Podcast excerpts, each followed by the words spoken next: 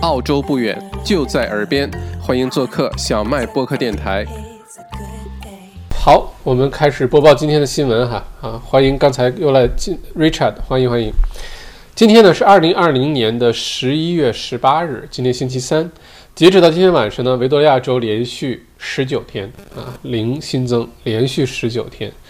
维多利亚州呢开始要求南澳造访的旅客需要进行自我隔离，直至新冠检测呈阴性。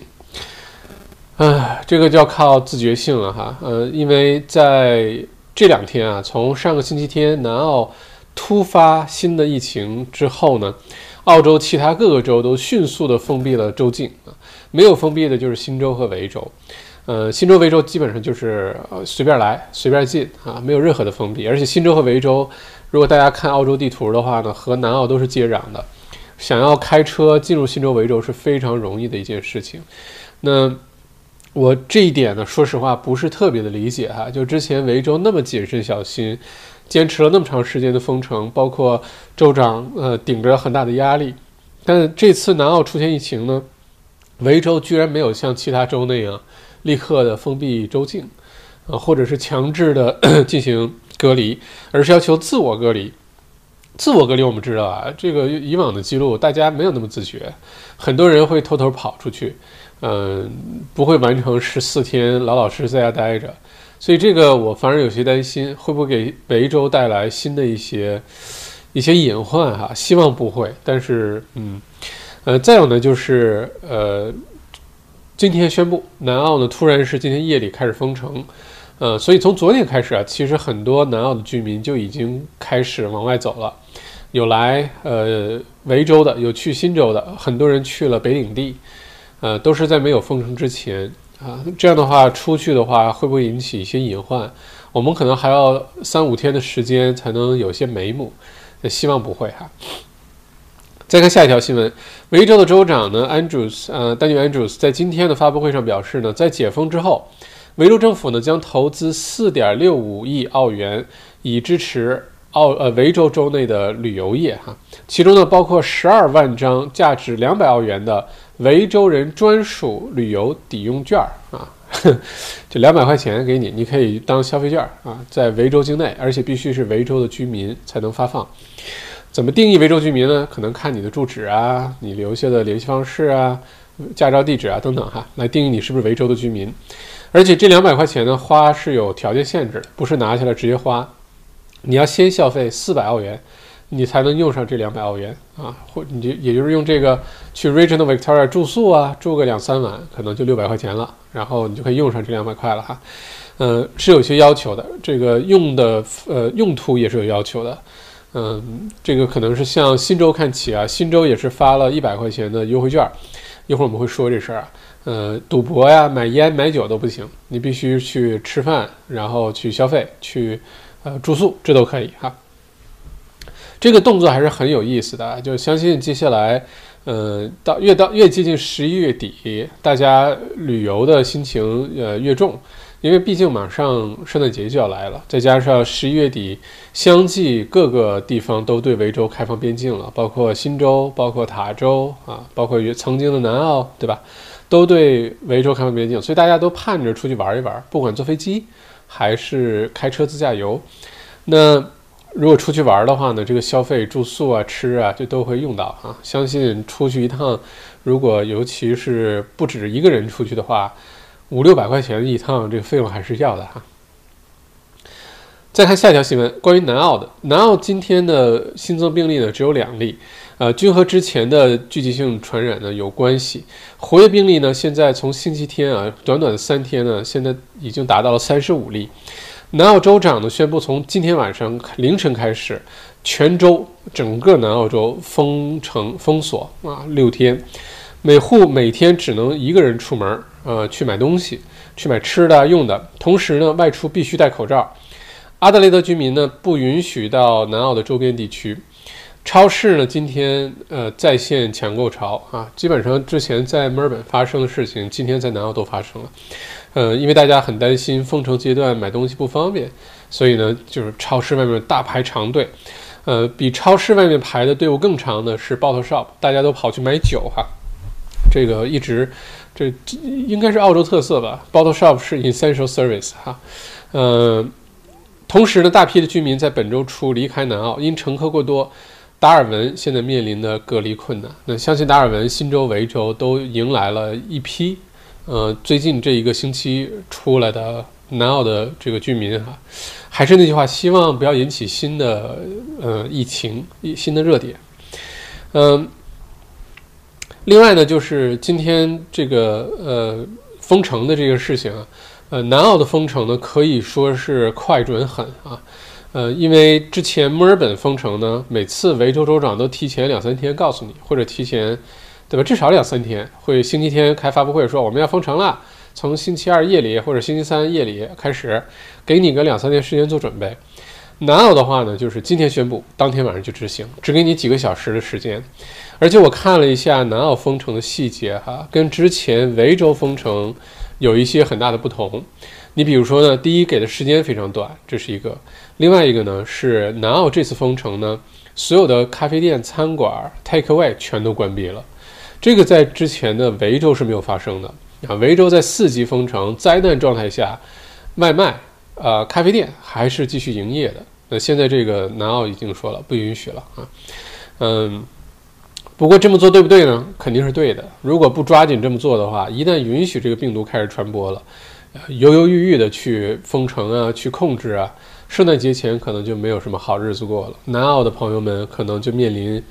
呃，圣诞节期间的封城啊，等等，谁都不想看到这一点啊。而且是可能是南澳的州长啊、卫生官啊看到了之前，维州州长、卫生官多不容易，顶着那么大压力，所以长痛不如短痛，赶紧把这事儿解决了。所以今天突然宣布的这个封城呢，其实是在意料之中啊，也在情理之中。那这样的话呢，已经受到了澳洲总理。呃，和呃这个南澳的各个商家领袖的支持啊，认为这么做还是对的，早点控制住比呃这个拖下去要好得多得多啊。这是关于南澳的，所以咱们观众朋友里面有南澳的朋友，向大家表示问候啊。如果你也想向南澳的朋友们表示问候，可以点个赞啊。我们向南澳的华人朋友们表示亲切的问候。另外呢，就嘱咐一句，不用担心。呃，戴好口罩。嗯，你像悉尼、墨尔本这段时间也过来了，也挺好的，大家也都没什么事儿。澳洲的医药水医医疗水平又很强，呃，传染的人少呢，医院能接纳过来，这都不是问题。老年人风险虽然高一些，但是控制的早就会好很多。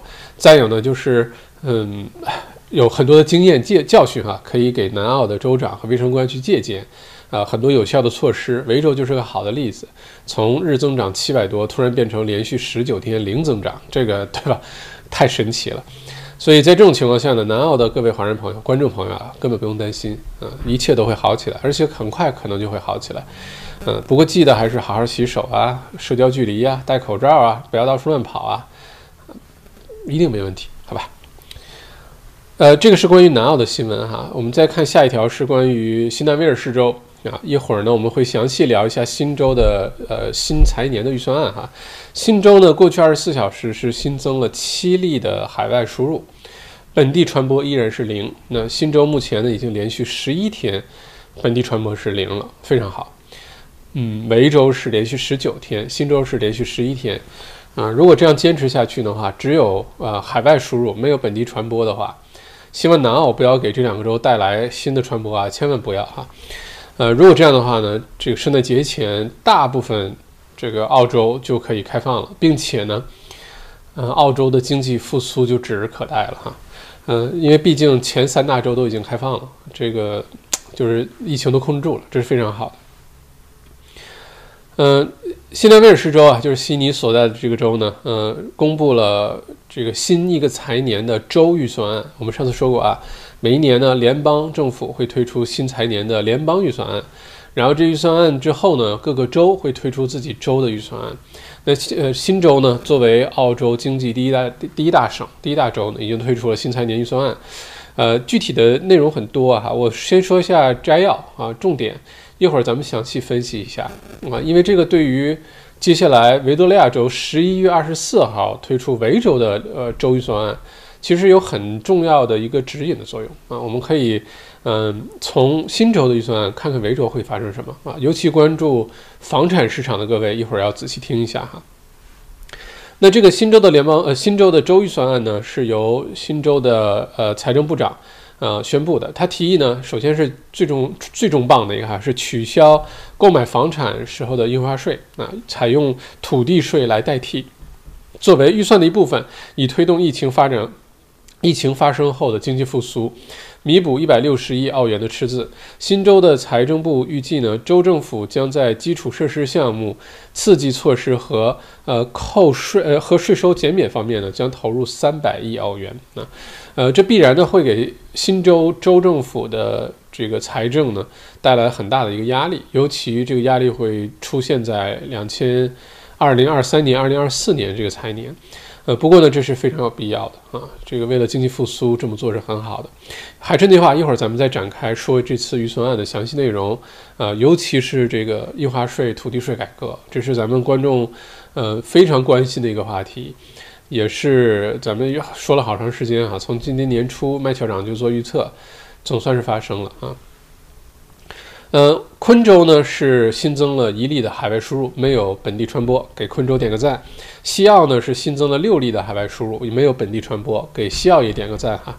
呃，再有呢就是我们刚才说，呃，这两天在堪培拉正在开经济峰会，呃，由 Australia Financial Review 哈这个带头啊。这个峰会上呢，各个商业代表啊，尤其是澳洲四大银行的一哥啊，都去参加了。那联邦政府、联邦银行啊，CBA Commonwealth Bank Australia，它的 CEO 呢先定了个调，他先发言，他表示呢，呃，CBA 联邦银行预测2021年澳大利亚整体房价将上涨百分之五，认为住房市场需求表现非常的明显，目前市场非常活跃。那原来呢是预测到2021年年底之前呢，嗯，房价澳洲的房价呢可能会触底，然后才。到了二零二二年年初开始回升，但是感谢之后的像十一月六号的联邦预算案啊，然后那天的这个基础基利率啊，基准利率降低啊，包括后来的一系列的这些利好的消息啊，那现在这个窗口期，呃，或者说我们说这个房产市场下跌的这个周期，呃，拐点将提前到来啊，不再是二零二一年底，很有可能是二零二一年的年中啊。甚至可能还会再提前一些啊。从明年呢，一旦疫苗出来之后，明年的，呃，还是那句话，这个进入房产市场的窗口期会越来越小。目前我的判断呢，是明年六七月份之前，你一定要想办法进入房产市场了。现在开始做准备也都来得及，为贷款做准备啊，等等，啊，好好努力赚钱啊，不管怎么做吧，啊，现在准备都来得及。但是如果你有首次置业啊，你有升级自己的房呃自住房啊，或者是给自己的投资组合中添加一些投资房，尤其是其他州的一些投资房，现在就要开始做准备，要开始准备进入市场。呃，窗口期会越来越短。现在看来，换句话说，澳洲经济复苏的会越来越快，房产市场的拐点就是下下跌这个压力的拐点会出现的更早一些，好吧？如果大家对这个话题有任何问题的话，欢迎在我们的留言区留言，咱们一会儿可以聊一聊哈。嗯，再看下一条新闻，那澳洲的国民银行 NAB 啊，NAB，由于呢今天遭受了炸弹威胁啊，匿名的炸弹威胁，所以今天下午呢突然之间，呃，全澳洲范围内的六百家 NAB 的分行和自动提款机 ATM 都立刻关闭。啊，因为当时收到一些。呃，这个威胁啊，嗯，说有炸弹，而且呢是针对 NAB，不告诉你放在哪儿了啊，嗯，所以这个银行呢，以为了确保员工和客户的安全啊，紧急的把它关闭了，然后呢就报警了，呃，澳洲的警方后来发现呢，很快得出结论，有可能就是是这个瞎扯淡啊，没有这回事儿，就是忽悠的，但是现在已经开始展开调查了哈，看了一下今天呃 NAB 的股价出现了。非常小幅的下滑，没有什么太大的影响哈。OK，这是今天重要的新闻，我再看一下有没有什么重点的哈。嗯，另外一个，刚才我们说的南澳这次封城之严格哈，除了呃，就是说时间短啊，给你几个小时通知就开始，另外一个呢就是嗯。这个封城，包括 take away 啊，餐馆 take away 外卖啊，咖啡店都关门，这个在维州当时是没有发生的。另外一个呢，就是你现在出门的理由非常的简单，就是你不能是出去做运动啊，出去探访啊，这些都不行。呃，遛狗也不行，这些原来在维州都是可以的。四级封城阶段的墨尔本，你每天可以出去一个小时锻炼、遛狗都可以。在呃南澳的这次封城都是不允许的哈。嗯，再看看下面，嘟嘟嘟嘟嘟嘟嘟嘟嘟嘟嘟嘟。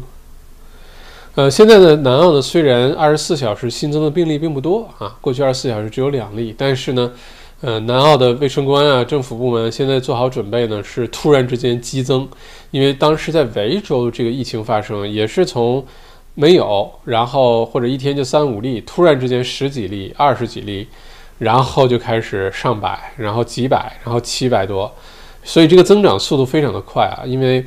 呃，很多人目前可能还在潜伏期，没有症状，所以你不知道谁被传染了，已经不知道。现在可能看上去都很正常，但有可能已经被传染都说不定。呃，怎么都要这个六天，我的判断是这样啊，先给你个六天。如果这六天呢已经被传染的这些还没有症状、潜伏期的这些呢，如果被检测出来了，那就很好。那样的话就可以判断下一步怎么办。如果说未来这六天南澳检测出来更多的这个病例，而且分布的。区域啊开始广起来了，那南澳可能会宣布进一步的封城。呃，如果说过了接下来这六天，检测的数量还很这个多，并没有发现新的迅速的增长啊，或者是地域的广泛的传播，那有可能南澳六天之后就有可能开始又逐步的解封，这都是有可能的哈。嗯，嘟嘟嘟嘟嘟嘟。嘟嘟嘟，嘟嘟嘟。今天澳洲股市又是大涨啊！现在澳洲股市已经是呃疫情以来九个月的最高点，现在已经突破六千五百点了哈，S n P 两百突破六千五百点，嗯，就在不到一个月前哈，还降降到过五千八百点左右的水平。所以你看，这么就这么大概两个星期的时间，没有多长时间啊，两个星期时间。整个 ASX 两百指数就已经增长了不到百分之十啊，这个非常厉害。所以，呃，如果按照现在的澳洲经济复苏的这个步调，接下来包括像我们上次直播提到的 RCEP 这个全球最大范围的亚太区的自贸区，呃，签署啊成立，呃，澳洲的疫情又控制得很好，澳洲房产市场又加速的回暖，在所有这些利好消息的情况下呢，很有可能明年澳洲股市也是。啊，大牛市哈，这个我们一直表达这个观点，所以大家如果二零二一年想要做投资啊，想要多赚点钱吧，啊，想要重新好好出发，那其实要多元化自己的投资。澳洲股市其实真的是值得好好考虑一下的哈。好，接下来呢，我给大家详细说一下，嗯，关于新州的这次呃新财年预算案，尤其是。土地税、印花税改革的这个话题哈，因为这是咱们这个观众朋友关注最多的一件事情。我把这个调出来，嗯。首先呢，简单的介绍一下，概括一下新州呃公布的新财年预算都包包括了哪些内容哈。先给大家说一下，呃，重要的几点哈。呃，第一个呢，就是在新的这个财年呢，新州政府将投入大量的资金呢，在基础设施建设上，这个跟我们之前所有的判断都非常的一致啊。因为经济复苏阶段，嗯，作为政府层面呢，投入到基础设施建设啊，这个是最有效，呃，短期有效、中期有效、长期有效的一个好办法，这是一个。另外呢，新州呢 一直在投入到联邦呃投入到基础设施建设呢，非常舍得花钱。呃，疫疫情期间就已经做了很多这样的举动了，就更别说疫情之后了。三百亿澳元投入到一个州的基础设施建设上，包括道路啊，包括这个铁路啊，嗯，包括一些什么机场啊等等等等，创造大量的就业，并且呢，嗯。为这个城市的中长期发展会有很多的好处，所以这一点要给新州点个赞哈。呃，我估计维州的新财年预算当中也会花大笔的钱在基础设施建设上哈。这个新闻出来之后呢，不管是悉尼的朋友还是墨尔本的朋友，你可以关注一下细节，到时候我们可能会再给大家继续深度的呃做解做解读。就什么呢？这个预算的呃投入到基础设施当中的这些钱啊，到底都花在哪儿了？比如说，如果是花在道铁路、道路哈公路上，那我们可以细研究一下哪些大的项目啊。因为公路和铁路到的地方，周边的房价一般都会跟着上涨啊，这在悉尼、墨尔本都是这样，意味着人口的增长，意味着区域的就很多人愿意搬过去了，因为上班啊、出行啊不用一定开车，有或者是开车很方便，有公路对吧？或者直接坐火车，啊，到时候这个新闻，如果你对房产市场感兴趣的话，尤其是悉尼和墨尔本的朋友啊，到时候可以关注一下，这是第一个重要的新闻哈，呃，再有一个重要的新闻呢，就是关于。嗯，土地税、印花税，这个我们详细展开说。嗯，嘟嘟嘟嘟嘟嘟。另外呢，是新州政府呢，也是给每位新州的居民呢，呃，一百澳元呃花费啊。这一百块钱的条件呢，就是嗯，你可以消费，但是第一不找零啊，你一百块钱花了两块五，剩下的九十七块五也就作废了，不能找零，所以你只能花到数。或者是花到多一点啊，这有点儿挺鸡贼，因为人的心理呢，一般是一百块钱，我觉得花到九十五我就觉得赔了，我宁愿买个一百零五的东西，哪怕这东西我不需要，我也觉得它值，它赚了啊，这是人的一个基本的一个一个心理状态。所以在这种情况下呢，虽然新州政府发了一百块钱呃代金券，但其实最后的消费总额一定会超过这个代金券的总额哈。呃，另外呢，也要求这一百块钱呢，不能花在买烟、买酒、赌博这些都不可以啊，必须用来正常的消费。呃，新州呢，预计呢是未来两年的人口增长呢，基本就是零啊。呃，这个跟我们之前在解读联邦预算案的时候也是一致的哈。所以新州接下来人口增长为零的话呢，可能要面临一段时间，就是呃，房屋供给这个供需关系会非常的微妙，就是一方面呢人少。原来呢，以新移民啊、留学生啊、海外访客、短租啊等等为主的这些房产呢，有可能未来的一两年都会比较冷清。但本地居民呢，尤其首次置业者呢，会大量的进入房产市场，这一段市场呢就会非常的热闹哈，出现这种两极分化的状态。另外呢，新州政府呢是呃给出了这个首次置业津贴哈，原来是一万块钱，现在新的财年预算当中呢是增加了，增加到上限是两万五。啊，不是统一两万五啊，看根据你买房子的价格，这个基本上就把新州你买房子的印花税给抵掉了。换句话说，首次置业者，呃，在新的财年预算当中是享福的，因为嗯，原来只给你一万块钱，你还要正常交印花税啊等等，现在呢是基本上把你印花税就抵掉了啊。那再加上之前有的所有的这些福利政策、低利率啊什么等等等等。真的是没有什么理由不进入房产市场啊，就更加鼓励首次置业者进入市场啊。这个房产市场在悉尼的话，基本相当于九十五万以内啊，九十九十五万以内的房产会非常受欢迎。嗯，还有什么重要的新闻？OK，然后我们接下来这段时间呢，花多一些时间聊一聊关于新州这次一个。呃，非常重大的举措啊，就是呃，印花税、土地税改革。这个呢，新闻出来呢是不小心就出来了，但是其实对于接下来的新新悉尼的房产市场，甚至对于整个澳洲的房产市场的走向，是一个很非常大的一个新闻，非常重要的一个新闻啊。嗯嗯。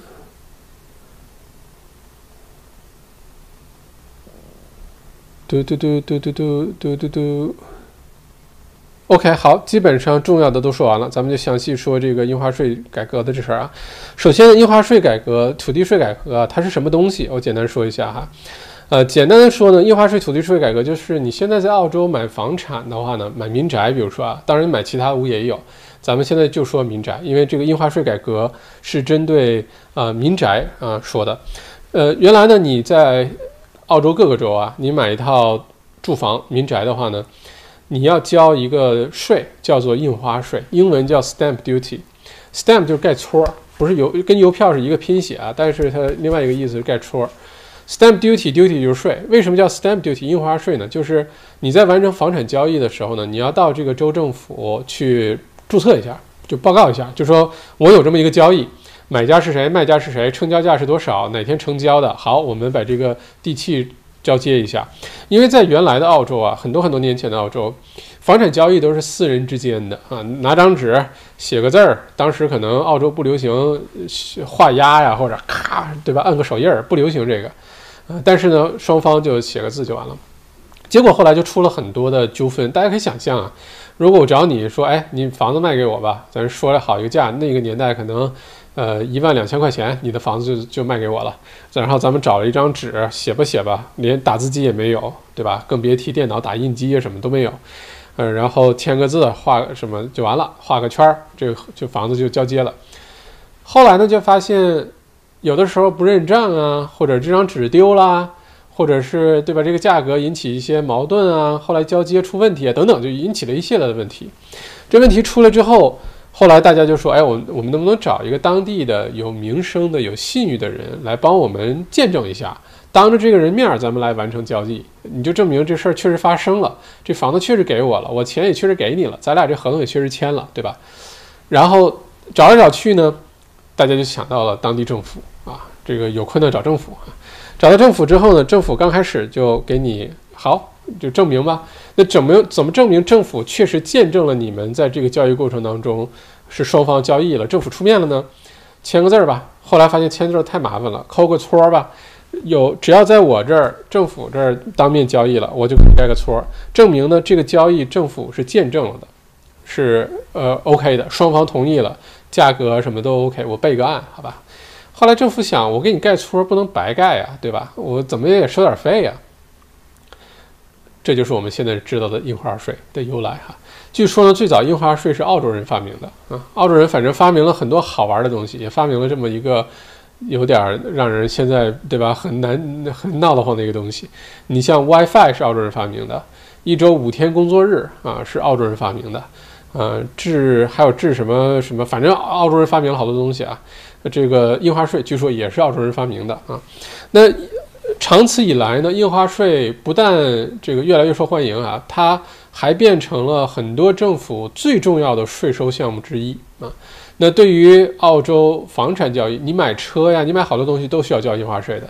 那买房产交易当中，这个印花税的收入对于各个州政府来说是巨大的一笔收入。印花税是州政府行为哈，它跟 GST 消费商品消商品消费税不一样，GST 是联邦政府行为，联邦政府把 GST 收上来，再根据各个州政府在澳洲经济整体当中的比重呢，把这个 GST 再分给各个州政府当预算。但是 GST 是联邦政府收的。而这个印花税呢，是州政府收的，所以每个州的印花税是不一样的啊。你像新州的印花税，差不多买套房子大概在百分之四点五左右哈，一百万的房子有四万五要交印花税，交给政府。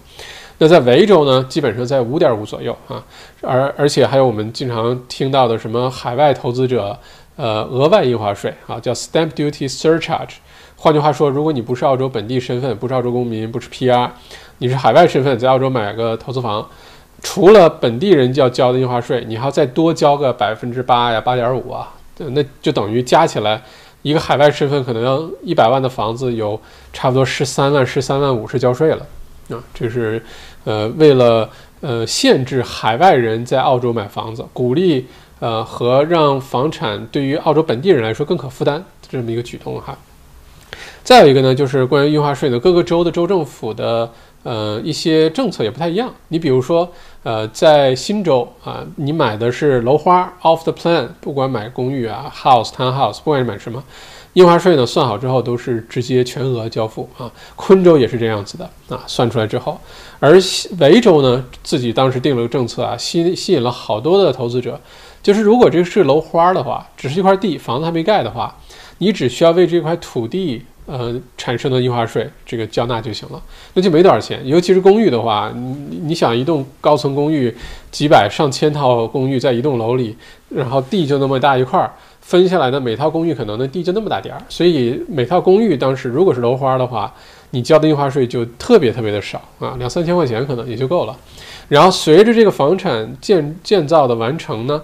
那么你随着就开始交更多的印花税。如果盖完了，你就交全额的印花税，这样鼓励更多的人去买楼花啊，去买还没盖好的房子。因为其实买楼花呢，还是呃，尤其买买楼花的一些公寓啊，还是存在一些风险的啊。在澳洲这一点做的已经相当好了哈，但是呢。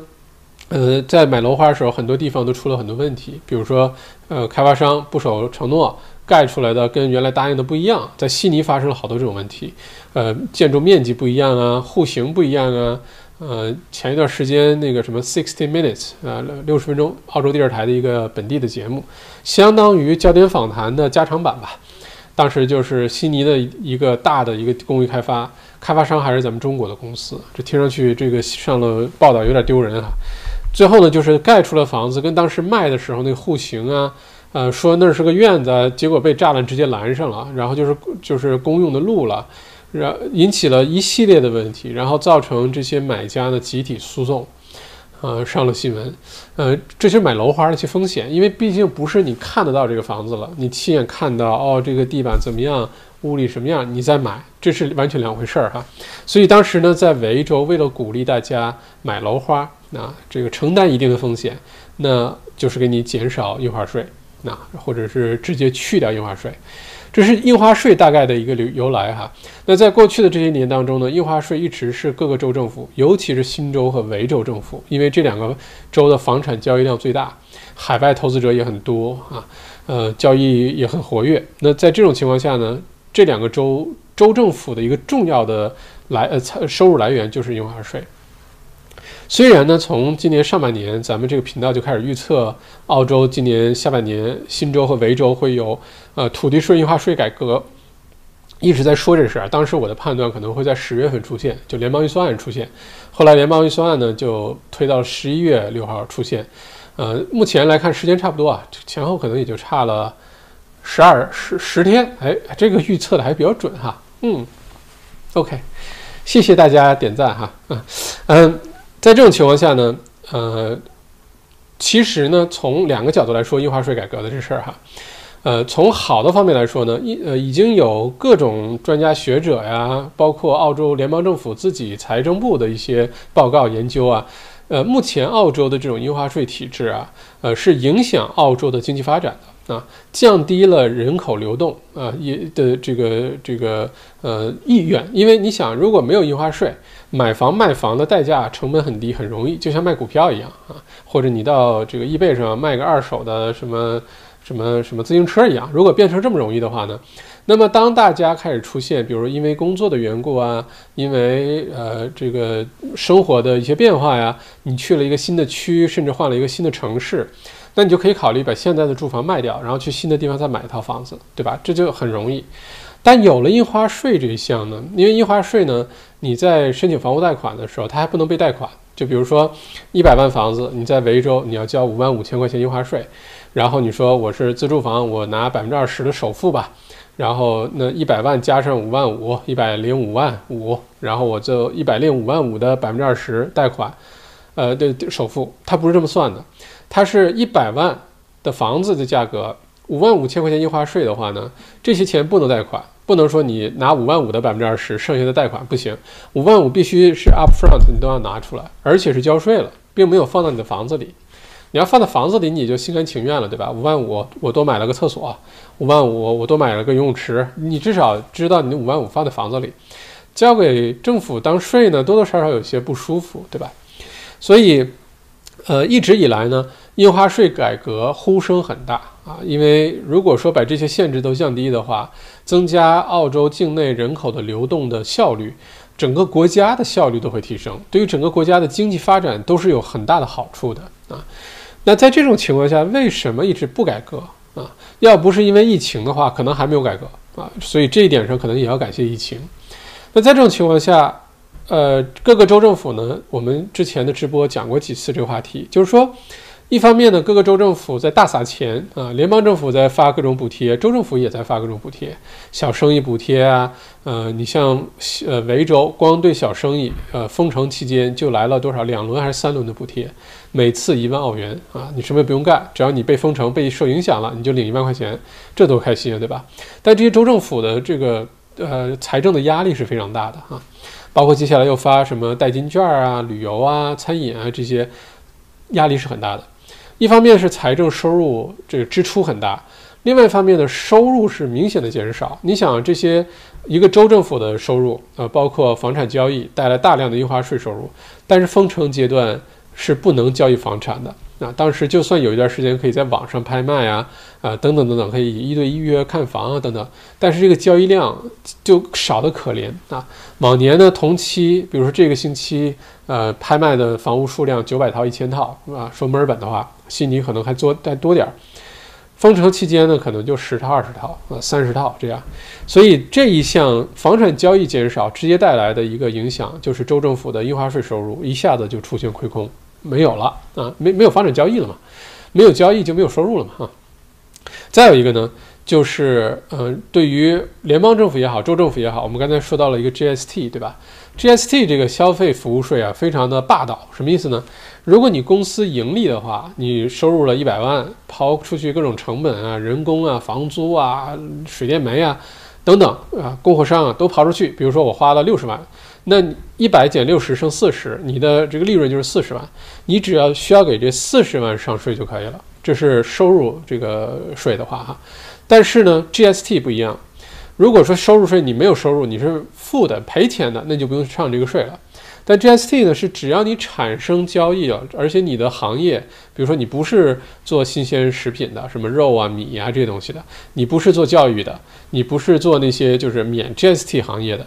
那么的话，你只要有交易呢，你产生 GST 了，你就要交上去啊，不管你是赔钱还是赚钱，这是一个 GST 比较霸道的地方。但是今年呢，轮着封城啊，先是全澳洲大部分第一轮上半年封城，然后下半年呢是维州第二轮封城，很多生意就没得做了，关门，餐馆啊、商店呀、书店呀、健身房啊等等娱乐场所呀，全都关门了。关门的话，意思就没有 GST 了。对吧？这样的话，联邦政府收不上 GST，它也就没有办法再发给州政府了。所以州政府呢，就面临着一方面支出巨额的增大，收入呢巨幅的减小。在这种情况下呢，州政府面临一个如何在新财年通过税务改革，让州政府在未来的这不说短吧，就至少五年时间内，财政赤字能够逐步的减少，那税务改革就变成一个非常着急的一个事儿了。另外一个没有支这个很早就开始土地税印花税改革呢，还有一个重要原因就是它涉及到的利益群体太多啊，在澳洲，尤其是一些大家可以想象一种啊，如果说土地税，啊印花税，你接下来再买卖房产，你不用交印花税了，你就每年少交点土地税就行了啊，就是说不是不是比原来少交啊，是就是说如果你比如说买一套一百万的房子，你原来呢是一次性要交五万五的印花税。呃，但现在呢，你就不需要交这五万五了。但是呢，你每年可能交个三千五千块钱，在原来土地税的基础上再多交一些这些税哈。这样的话，你前面的那个压力就变小了。但是把这个钱就打散到之后就付了哈。那在这种情况下呢，就会出现有一类或者几类人群呢特别吃亏。你比如说很多的 pensioner 啊，就是说呃老年人退休了。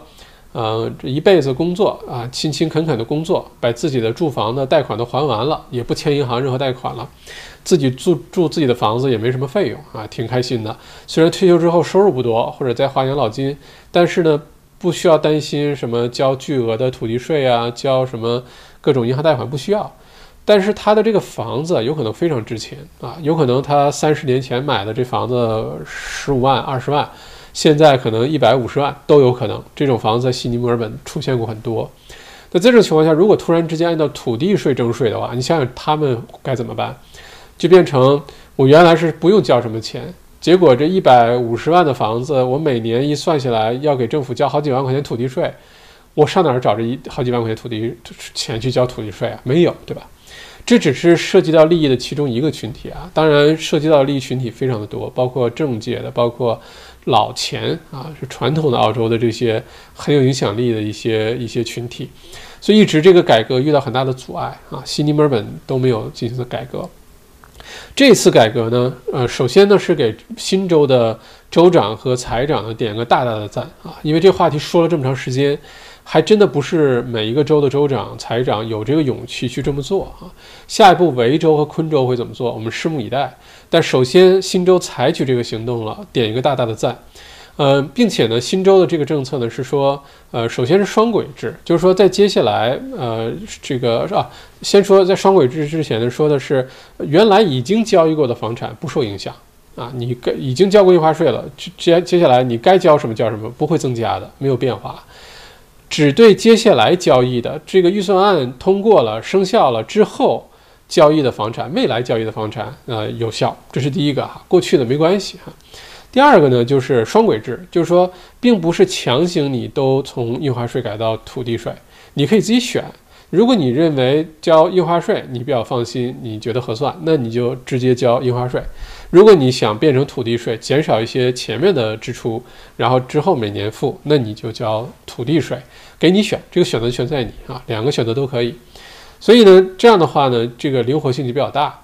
它的优点呢，就是有一个过渡期啊。这个过渡期呢，原来的人，刚才我们提到的那种呃群体，没什么收入，但房子可能很值钱，也不欠银行贷款，也就不会受到新的这个印花税改革的影响。另外一个，就在过渡期这段阶阶段呢，大家有个缓冲，你可以自己选嘛，对吧？你哪个适合你的情况选哪个。但是从不好的角度来说呢，如果是可以选的话呢，其实还并不是真正意义的改革。不过它是很重要的第一步。如果接下来可以，呃，逐步的顺到，就是你必须都是土地税代替印花税了，有可能是一个更更加公平公正的一个税收系统啊。对于所有人来说，可能更加公平公正，这是一个。再有一个呢，整个这个新州的土地税印花税改革，只会对新州的房产上升有促进作用啊，促进更多的房产交易那。然后房产交易量上去之后，第一，中介朋友们会很忙；第二，房产交易量跟房价也是有直接的关联的。当一个市场很活跃，房产交易量很大的时候，那么它的房价被抬高的这个可能性就非常的大啊。当这个房产非常冷清，交易量很小的时候，房价下降的压压力就比较大。如果说印花税、土地税改革啊，这印花税的门槛去掉，交易量上升，大家更愿意买卖房产。那么可以预见的是，因为这个因素，房产的价格会一定会被推高的，这是肯定的哈。这是关于新州的这次呃新财年州预算案当中一个重大的改革。虽然目前只对新州哈，但是呢，维州的州预算案呢将会在十一月二十四号啊，还有差不多一个星期的的时间就会推出。相信呢，到时候维州的在呃房产这个领域的很多的政策都会推出来。不管是基础设施的投入啊、投资啊、创造就业啊、建更多的公公路、铁路啊，还是呃鼓励首次置业进入市场啊，呃，很有可能对于首次置业人群在维州还有更好的一些利好的条件出来，这是很有可能的。增加首次置业的这个呃津贴啊，或者是给你一些，比如说你买什么样的房子，新房盖房、买 regional 等等等等，给你更多的一些优惠啊，这是很有可能的。再有一个呢，就是维州很有可能会很认真的去考虑新州开始实施的土地税印花税改革，这个可能实施的概率非常的大啊，所以如果你想在墨尔本接下来，呃，想要买房，这个你可以等一等啊，至少等到十一月二十四号之后，别不差这一星期了啊，不要冲动啊，未来的这一星期不要看见什么好房子就就就去买了哈，不要啊，所以等到十一月二十四号之后啊，昆州的话呢。改革的力度不是很大，改革的动力不是很足，所以昆州呢，连这个新的州预算案，呃，或者在未来的可预见的未来，未来的六个月啊，比如说，昆州会不会出现土地税印花税改革呢？可能是可能性是肯定存在的，但是这可能性其实并不大啊。对于昆州来说，因为昆州本身从交易量啊，从这些海外投资者的数量比例等等，跟新州、维州比还是少不少啊。他有没有这个动力去做这事儿，不知道啊。当然做有了最好啊。接下来如果想要去移民到昆士兰的朋友们哈，去那儿买个自住房、买个投资房，哎，这个新闻可能如果改变了，那对你肯定有帮助。但如果不改变呢，也在意料之中，所以对昆州不要抱太大的期待。但维州是很有可能会发生的，所以这是今天一个非常重磅的一个新闻啊，跟大家详细的多花些时间讲解，因为呃对整个房产市场会有很大的影响。对于在悉尼，呃甚至接下来的墨尔本想要进入房产市场的各位来说，是个非常重要的一个新闻，产生很大的影响。啊，当这个政策开始推行，出现了一些变化，出现了一些有意思的现象的时候，我们会在小麦独角兽直播间继续给大家进行详细的解读哈，所以不会错过啊，记得关注频道就行了哈。OK，这是关于这条新闻的解读。另外呢，今天主要的题目呢，就是还有一个呃呃，摩根士坦利 （Morgan Stanley） 呢预测呢，二零二一年全球的经济复苏呢将会从明年的差不多三四月份开始，并且呢将是由啊中国领先啊。预测呢，明年中国的呃这个叫 Real GDP 增长是百分之九，啊 Nominal GDP 增长百分之十一哈，基本上百分之九吧，这个是非常夸张的一个增速哈。呃，在这种情况下呢，可能带动整体啊区域甚至全球的经济增长。那如果中澳关系、贸易关系啊，到时候有所改善，再加上 RCEP 已经签署了，那明年呢，整个亚太地区可能会非常的热闹。尤其是疫苗出来之后，旅游也可以了，商务出行也可以了，留学生也逐步可以流动了啊，移民也可以逐步恢复了。虽然真正的效果要等到二零二二年才看出来。但是依然对二零二一年来说都是一个非常好的消息。那在整体经济复苏加快的情况下呢，我们之前说到了，包括房产、包括股市这类各种资产的价格都可能会被推高啊，而且不是泡沫，这个很重要哈。OK，这就是今天所有重要的新闻了哈，谢谢大家收听，咱们进入互动环节。大家觉得我今天瘦了吗？呃，应该觉得我今天瘦了一点了哈。因为今天是我第三天断食，从星期天晚上吃完饭到现在，呃，这个这个连续三天断食，只喝水、黑咖啡，不加奶、不加糖，呃，喝还要喝什么？喝绿茶，只喝水，什么东西都不吃。呃，今天是第三天啊，然后这三天已经减掉了三公斤了，三公斤的体重了哈。而且断食不是为了减肥啊，断食主要是为了身体健康。断食的好处太多了，将来有机会等我们开第八营的小麦瘦身训练营的时候，哈，大家欢迎加入，你就了解什么叫断食了哈。好，呃，我们进入互动啊，大家有什么关于预算案啊、新州预算案、关于南澳的封城啊、关于接下来股市啊、房产市场的一些问题啊，欢迎现在就在直播间的留言区提问，好吗？互动环节开始，再次感谢来到直播间的各位哈，今天晚上还是很热闹的，嗯。Samantha，呃，麦校长，谢谢您上周五直播对 Lexus 全面独到的分析。哈，哦，提到那辆车是吧？听了您的建议后，这星期去谈了 Lexus ES 三百 H Luxury，官网 Drive Away Price 七万 Plus，到手六万，可入手，觉得怎么样？我觉得不错，我觉得非常的不错。其实 Lexus，呃，Lexus 你是可以使劲砍价的。我曾经试过 Lexus 一辆敞篷的一个，当时我说了 IS 三百吧，好像是敞篷的。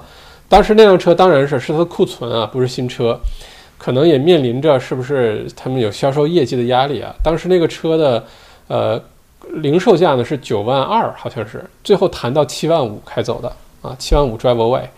啊，这是当时是是在 Lexus 就 Melbourne 的 Lexus 的真实经历哈，所以 Lexus 你要谈价可以使劲儿谈，没准有惊喜。而且对于这辆车油电混合 Luxury 版减掉一万块钱，一万多块钱，我觉得非常 OK。一般这些车呢，呃，宝马、奔驰、奥迪基本上往百分之十到十二去砍，也就是说，它如果开价七万的话，先减掉百分之十，先从六万三开始，或者是六万一开始。基本上这个价格，大多数情况下，前上下不会差太多，你都能买得下来。看你的谈判技巧了哈。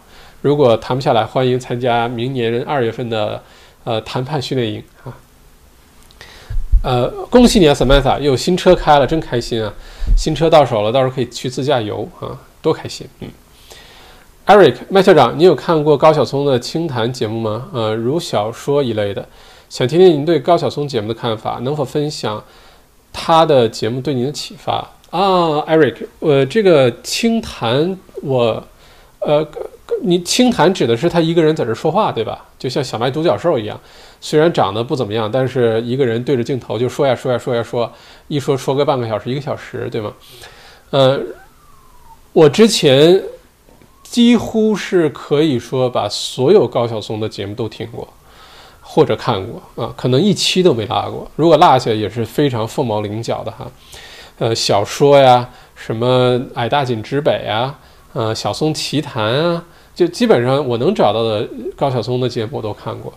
嗯，首先呢，我自己收获非常的大哈，这是第一。第二呢，给了我很多启发，就是关于做节目。相信大家看今年小麦直播间这个节目，其实风格上跟高晓松的节目也差不多，就是布景很简单，我一个人也不化妆，也没什么打扮，对吧？也没什么道具，然后就站在这儿给大家说东西啊，以信息内容为主。呃，其他的东西大家就别太在意哈。嗯，旁边也没有个漂亮的女生。你像老呃，像那个呃，有一个什么什么讲故事来着？老什么讲故事来着？嗯，东北人，哈尔滨人还是？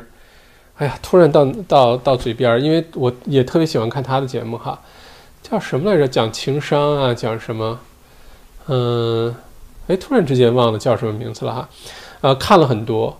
看了很多他的节目，结果呢，那那个其他人做节目有的时候特别搞笑，就为了收视率高呢，旁边会坐个美女，坐在旁边呢就嗯啊，也没什么实际的作用，呃，上优酷啊，上什么就旁边摆个。你像高晓松呢，就自己坐在那儿开始说啊，什么都说，旅游的也说什么感受啊，历史啊，什么历史上的今天呀，反正有什么说什么哈。呃，后来我发现我很喜欢的罗胖呢，他也是受到了高晓松很大的启发。就是罗胖有段时间很迷茫，他的逻辑思维的视频节目早期的一个多小时的视频节目不知道怎么做，直到他说呢，他看到了高晓松的小松说小说呀、小松奇谈啊等等，突然发现原来可以这样做节目啊！原来他在广播学院学的那些运镜啊、那些什么各个机位啊、什么各种啊，发现不需要啊！如果你内容足够好的话，嗯，你就可以这样说了啊。嗯，高晓松的节目，我到现在为止，嗯，好像没觉得哪期觉得特别不好的，嗯，非常喜欢，而且强烈推荐。如果你有时间的话，包括呃高晓松在什么蜻蜓还是喜马拉雅蜻蜓 FM 啊上面的一些付费的节目，我都有买。我在内容上，在学习上是特别舍得花钱的啊，呃，不管是在得道上啊，还是在什么，特别舍得花钱。所以在这种情况下，对高晓松原来的节目都有听过，非常喜欢，强烈推荐啊，能学到好多的知识哈。嗯嗯，欢迎小宗 MZY 麦校长，现在的 SDA 投资房很多人热议，回报率很高，你觉得值不值得投资？有没有风险？能不能给分析一下？谢谢。嗯，你首先这个 IMZY，你来自于哪个城市？啊呃，麻烦在下面留言一下，好吧？我们具体的分析一下，就是说到底是哪个州、哪个城市，然后它的情况到底是怎么样？哈，嗯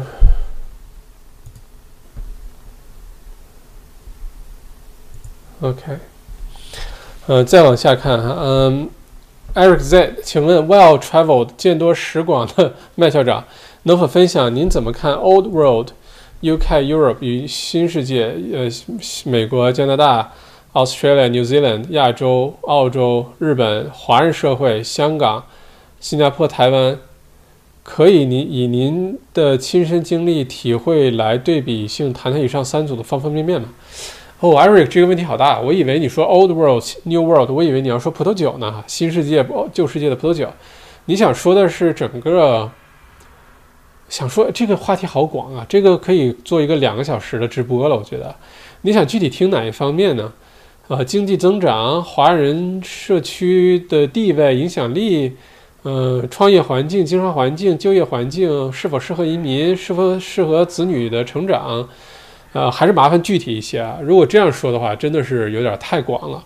但是我基本上简单的就一个句话结论哈，嗯。欧洲呢，很像是 包括英国在内，欧洲呢，很像是没落的贵族，就属于他们那个时代，有可能已经过去了啊。他可能会日子过得相当不错啊，很富足，但是呢，经济的增长力会非常有限。疫情这个之后呢，包括吸引留学生啊、吸引投资啊等等等等，都会受到很多的影响。但欧洲呢，就是饿死骆驼比马大，它基础在那儿，但是有点落寞的贵族的感觉。呃，如果说是呃美国、加拿大呢，前进的动力非常的足啊，美国就更不用说了。澳洲接下来，新西兰一直是个小兄弟哈，它这个经济体量太小，就不说它了。澳洲呢，接下来的这个机会非常的多，红利期也会即将到来。美国整体来说，不管谁当总统，美国长期来看都是很看好的啊。这个作为世界上最有影响力的第一大国。嗯，在各个领域，军事啊、政治啊、经济啊、呃、体制啊各方面，很多方面是其他国家可能差相差不是一点半点儿哈。所以这是整体来说。嗯，至于亚太地区的话呢，像这个香港、新加坡、台湾啊等等，嗯，怎么说？你要看哪一方面？经济增长呢？可能整个这个世纪可能都属于亚太地区，这都是有可能的。呃，不过还有一段路要走哈。嗯，当时我去啊，这样从另外一个角度跟你分享一下我的感受，就是当时在墨尔本大学商学院读 MBA，不涉及到去做交换生，选就是其他国家的商商学院去读书，因为莫大商学院跟世界上一百多个国家地区的大学商学院啊，MBA 有交换的这个协议，就你可以到对方的学校去读书。那这个当中呢，就有比如说来自于传统的像美国的这些大名校啊，包括我申请的那个，呃，Kellogg School of Management 在芝加哥西北大学的这个商学院，凯洛格商学院哈，呃，包括什么加州分校、什么 Berkeley 分校啊，等等等等哈，都包括这些大学，也包括像呃这个英国的什么伦敦经济学院啊，什么帝国什么经济学院等等。还包括上一些，呃，像欧洲的巴黎什么哪个大学商学院都很有名儿哈，啊，还有咱们亚洲的什么东京啊，东东京大学啊，新加坡国立大学、香港中文大学啊、复旦大学、北京大学、清华大学啊，都包括。还有一些呢是去的人比较少的，比如说南美的、巴西的、智利的，啊，或者是一些南亚国家、东南亚国家哈，都有这些交换。当时的一个感受呢，就是选商学院的时候，选哪儿经济接下来发展强，你要想去哪儿看世界，去哪儿学东西、开眼界，应该去哪儿，对吧？所以权衡来权衡去，最后选的是美国，啊，没有去英国。当时我是可以选伦敦经济学院，或者是美国的凯洛格商学院，后来去了凯洛格商学院。虽然我没有去伦敦经济学院，但是我到现在都依然觉得，在读完 P B A 期间出去交换，去芝加哥。呃，求学那段日子，是我最明智的这个决定之一啊！当时确实收获非常的大。Pauline，呃，请问麦校长在呃对澳洲 Flip House 有什么看法？呃，Pauline，你说 Flip House 是什么意思？买完之后，然后涨了就卖，或者是交个定金，签个合同，一涨了一点了，一卖赚点快钱，或者是买了之后。装修一下一卖，我不知道你指的是哪一种情况哈，这些都可以 flip 啊，就 flip 就是翻翻硬币一样，就是这个拿了手就把它卖掉了。我先说一下，有没有人以这个为生呢？呃，有，但真的能活下来的、赚钱的特别特别的少啊。这个很大程度上是一个投机的行为。呃，做什么东西做的有比较好的呢？买旧房子装修翻新，翻新完了再卖，在市场行情比较好的时候，有不少人赚钱，但也有赔钱的。我有个朋友，去年，去年在 Bowen North 买了一个房子，花了可能是两百七十万吧，自己花了三十多万进行翻修和装修，翻新装修，装修的很漂亮。呃，那你想，他买了二十七万，印花税啊、乱交易费啊等等这些费用，再加上他装修的实实在在的成本，全加起来，他要不卖个三百一二十万的话呢，这房子可能就根本就不值得这个出手哈。但是当时市场行情不好，一九年有段时间，所以他的房子就中介估值也好，还是真的去卖给的 offer 也好，没有超过两百八十万的。所以如果卖的话，他就白忙活，等于是帮人家去装修了个房子，还要搭钱进去。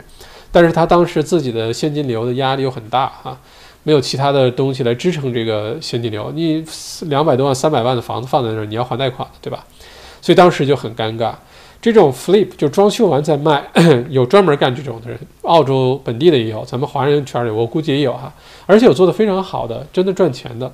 不过这里面存在着还是很大风险，你要对市场的判断很准确，你要对时间的控制，对于整个项目的周期、成本的控制，都要很有经验，不要不要贸然的进入这个领域，呃。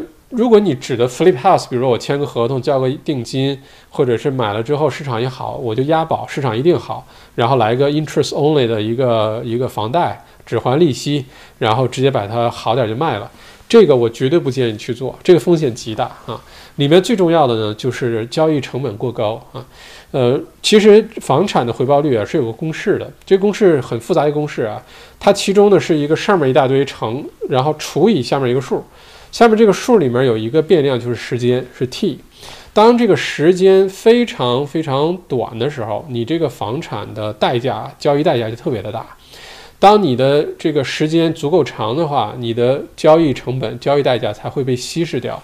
所以，如果你买一个房产过早的交易或者过于频繁的交易的话，你表面上看这房子增值了一些，赚了几万块钱，分分钟你都用来去交那些各种过户啊、律师费啊。啊，印花税呀，各种杂七杂八费用，就都交那些钱了。其实你并没有真的赚钱。原来呢，澳洲的房产呢是差不多二十年前啊，澳洲的房产呢平均每十五年这套房子会被交易一次，被卖一次。啊，过去十年呢，这个数字缩短了一半，就每套房子平均每七年会被交易一次。然后在过去五年这段时间呢，这个交易的周期又变得更短。那很多咱们华人朋友在投资房产的时候，尤其是海外投资者哈，本地的华人朋友也不少。这种现象犯的最大的一个错误，有可能就是买卖的这个周期太短了。就你买完房子之后，发现房子不怎么增值啊，跟原来中介说的不一样啊，或者是原来说的租金担保的一年两年租金担保结束了，发现原来租金没有那么高，你还要搭钱，然后算了，把它卖了吧。其实。过早的把房子卖掉，才是你容易犯的一个最常见的错误。但很多人不知道这事儿哈。呃，我觉得你买一套房子，做一个至少五年的一个周期，嗯至少五年啊，除非是大涨，或者是有人给你出个高价，突然有一天拍门，你房子一百万买的对吧？我现在给你两百万，买不买吧？卖不卖吧？啊，除非这种天上一个大馅饼哈掉下来了，那砸着你了，那除外。正常情况下，做好五年以上的持有周期。呃，反而更容易赚钱啊，所以 flip 这事儿呢风险很大，呃，对于普通人来说最好不要去做哈。呃，一城唐凯特向以三毛哥为代表的南澳人民表示慰问啊，三毛哥是我们 WeTrap 内容创业部落的创始营的营友哈，这确实要向他表示慰问。而且说实话，南澳其实特别想解封之后赶紧开车自驾去南澳喝喝酒啊。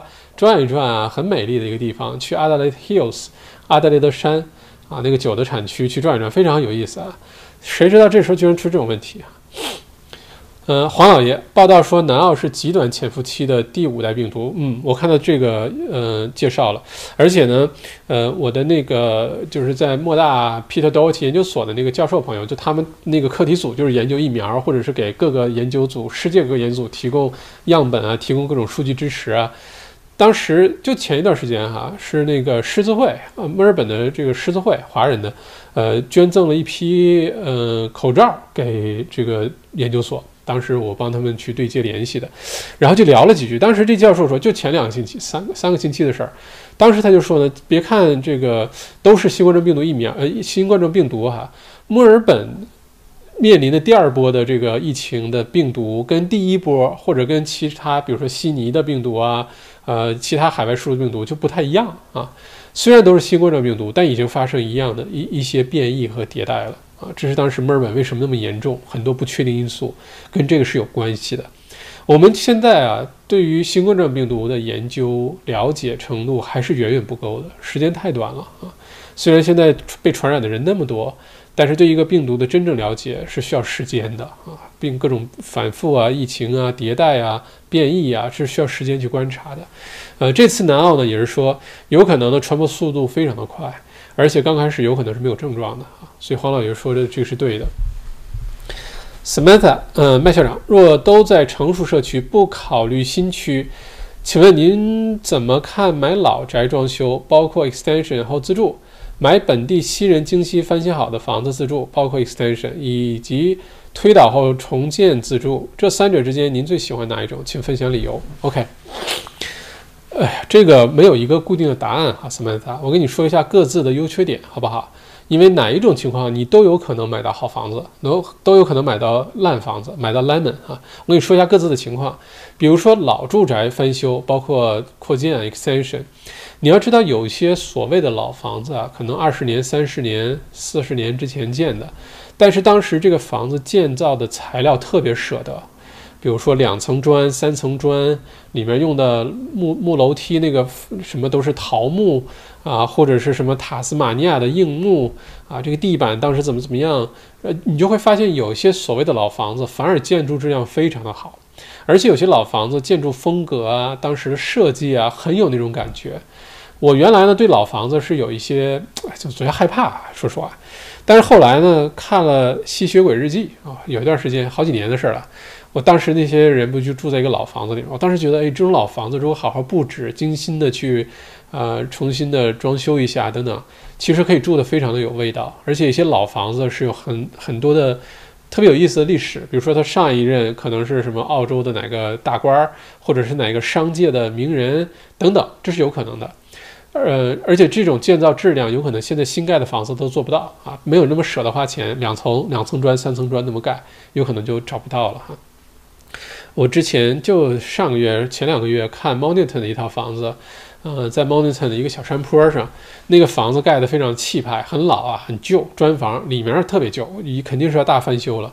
当时这个房子呢，就是背山靠靠靠海的，然后看着前面那个海湾，风景无敌哈。这房子当时是维多利亚州最大的木材商的房子，哎，不是木材木材商，维多利亚州最大的。啊，做家具的最大的家具商的房子啊，他一家人当时都住在这里面，你就觉得这些老房子有些是有历史了哈。当然呢，有一些老房子呢，有可能就会出现另外一个极端，就是比如说十年、二十年旧或者三十年旧，这房子呢可能出现各种各样的问题啊，什么漏水啊、漏雨啊、呃白蚁啊、结构有些变化呀、地开始下沉啊，这都是有可能的。所以呢，在买房子前，尤其是二手房之前、旧房子之前。找个专业的验房师非常非常的重要啊，尤其要看结构。比如说这个墙上有一些接缝，有很多裂缝，那你要注意了，这裂缝是怎么造成的？因为有些地会出现下沉啊，尤其一些靠水的房子啊等等，会出现一些变化的。还有一些很奇葩的现象，比如说竹子。我们经常说什么“君子可以食无肉，但不可居无竹”，对吧？就是我平时生活作为一个君子，生活可以不吃肉，吃的粗茶淡饭，但是我这家里院子一定要种竹子啊。现在来看，这就是扯淡。为什么呢？竹子是一个可以疯狂生长的一种植物。如果这个竹子种的离家太近的话，离房子太近的话，这竹子会不停的繁衍，一个竹笋变俩，俩变四个，四个变八个。然后这竹子生长的时候，下面的根啊就会把你的房子这个地基就给撬动，把你的房子墙都会给推到一边去。而且竹子是非常非常难清理的，它不像树，砍了就砍了。竹子的生命力极其的旺盛啊，极其的呃这个强。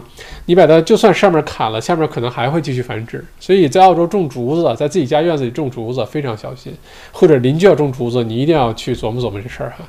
那在各种各样情况下，如果影响到地基啊，房子出现下沉也好，还是一些结构上因为年久失修啊，出现一些扭曲啊，尤其是在屋里能看到墙的巨大的裂缝，这要非常小心。所以这是两个极端啊，在这个旧房里面，你会买到很好的房子，也会买到问题很多的房子，这是一个。你说这个旧房子，但是本地人翻新过哈。这种其实就是是你愿意花这个时间去翻新装修你的房子，还是，嗯，你就捡剩啊？别人都帮你弄好了，这风格你也很喜欢，你买过来就住了，那就看你哪一种了。呃，因为别人装修跟你自己装修可能还是不太一样，风格上、用料上一些，比如说这个厨房用什么颜色啊，啊，用什么砖啊，浴室怎么做啊，铺的地毯、地板啊。这些细节呢，如果你自己装修，你就都可以自己决定啊。当然，预算周期的把控又是一门学问了哈，需要经验啊等等，也有可能犯一些错误，走一些弯路。嗯，所以这个领域呢很难说。你如果看到了别人装修装的特别好的，很用心，从细节，从它的门的选择呀，从它的厨房的选择、水龙头的选择、浴室的选择、它的柜子的一些木料的选择，你从这些细节能看出来装修很舍得，那你就完全可以买。有些。这个当地人装修精心装修的房子，真的装得很漂亮哈！别看房子旧，外面看一般，里面非常的漂亮啊。然后最后说你说的这种推倒后的自住的这个重建新房哈，又是一种可以极端的现象。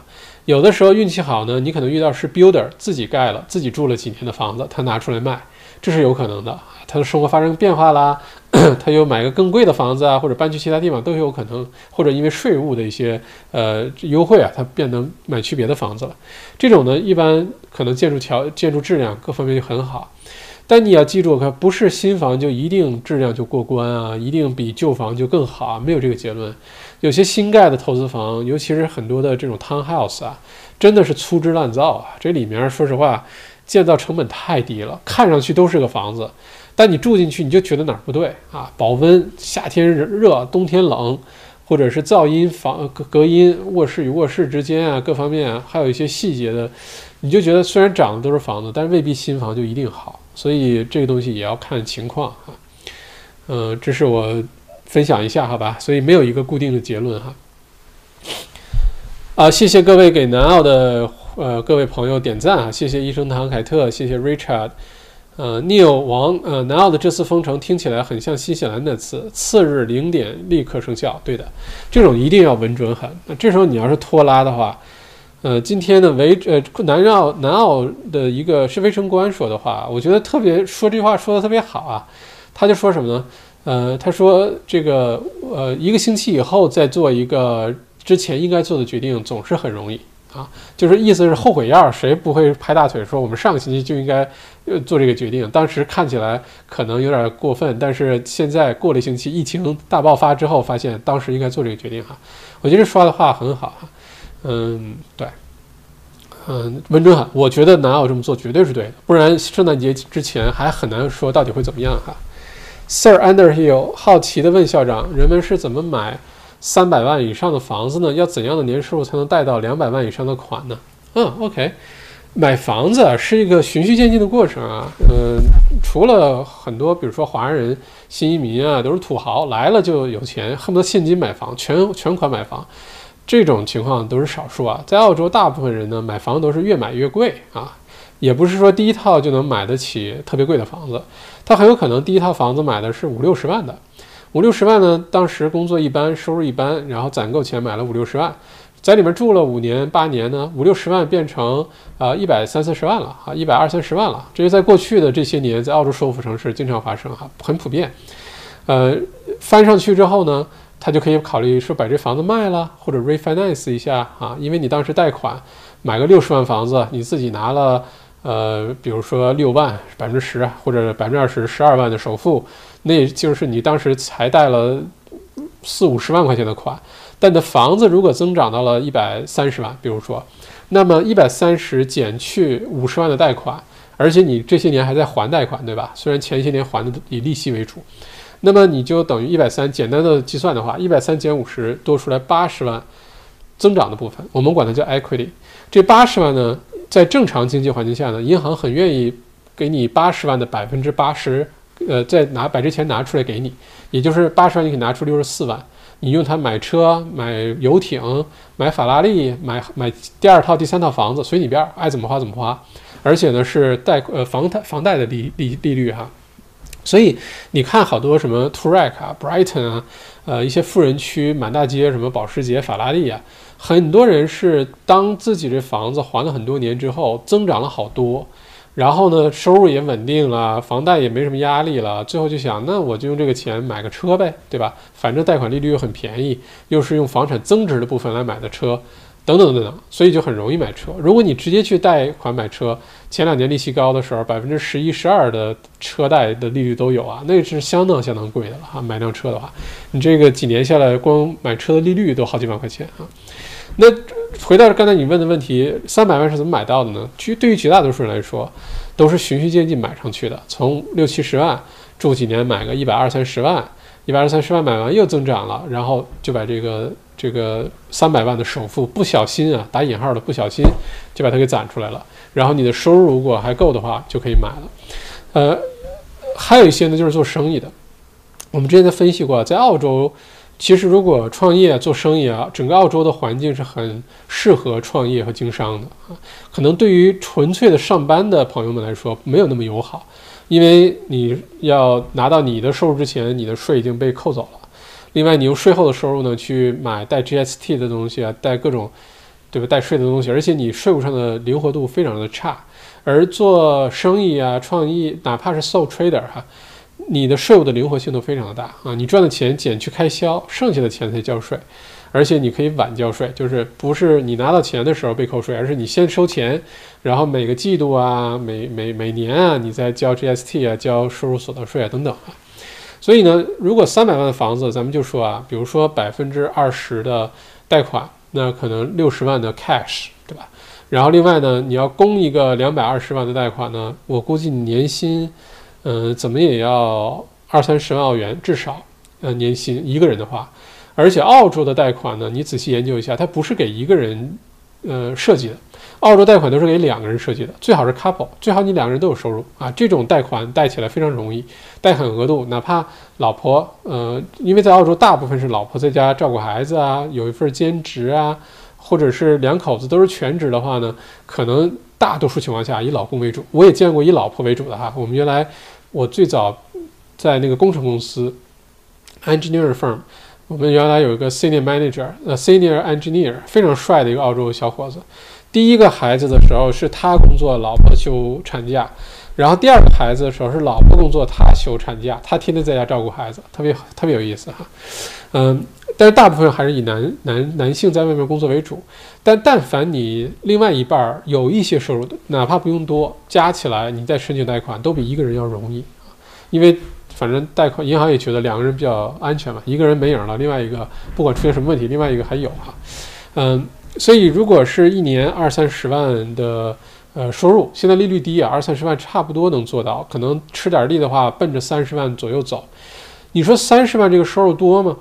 对于大部分人来说，可能是挺多的啊，因为澳洲年收入去年全澳平均的税前年收入是八万四千多多块多块钱啊，八万四千多块钱，如果你说一个三十万的年收入，确实听上去差距很大，但你要知道，每年赚个二三十万的，不管是工作的一些高级经理啊。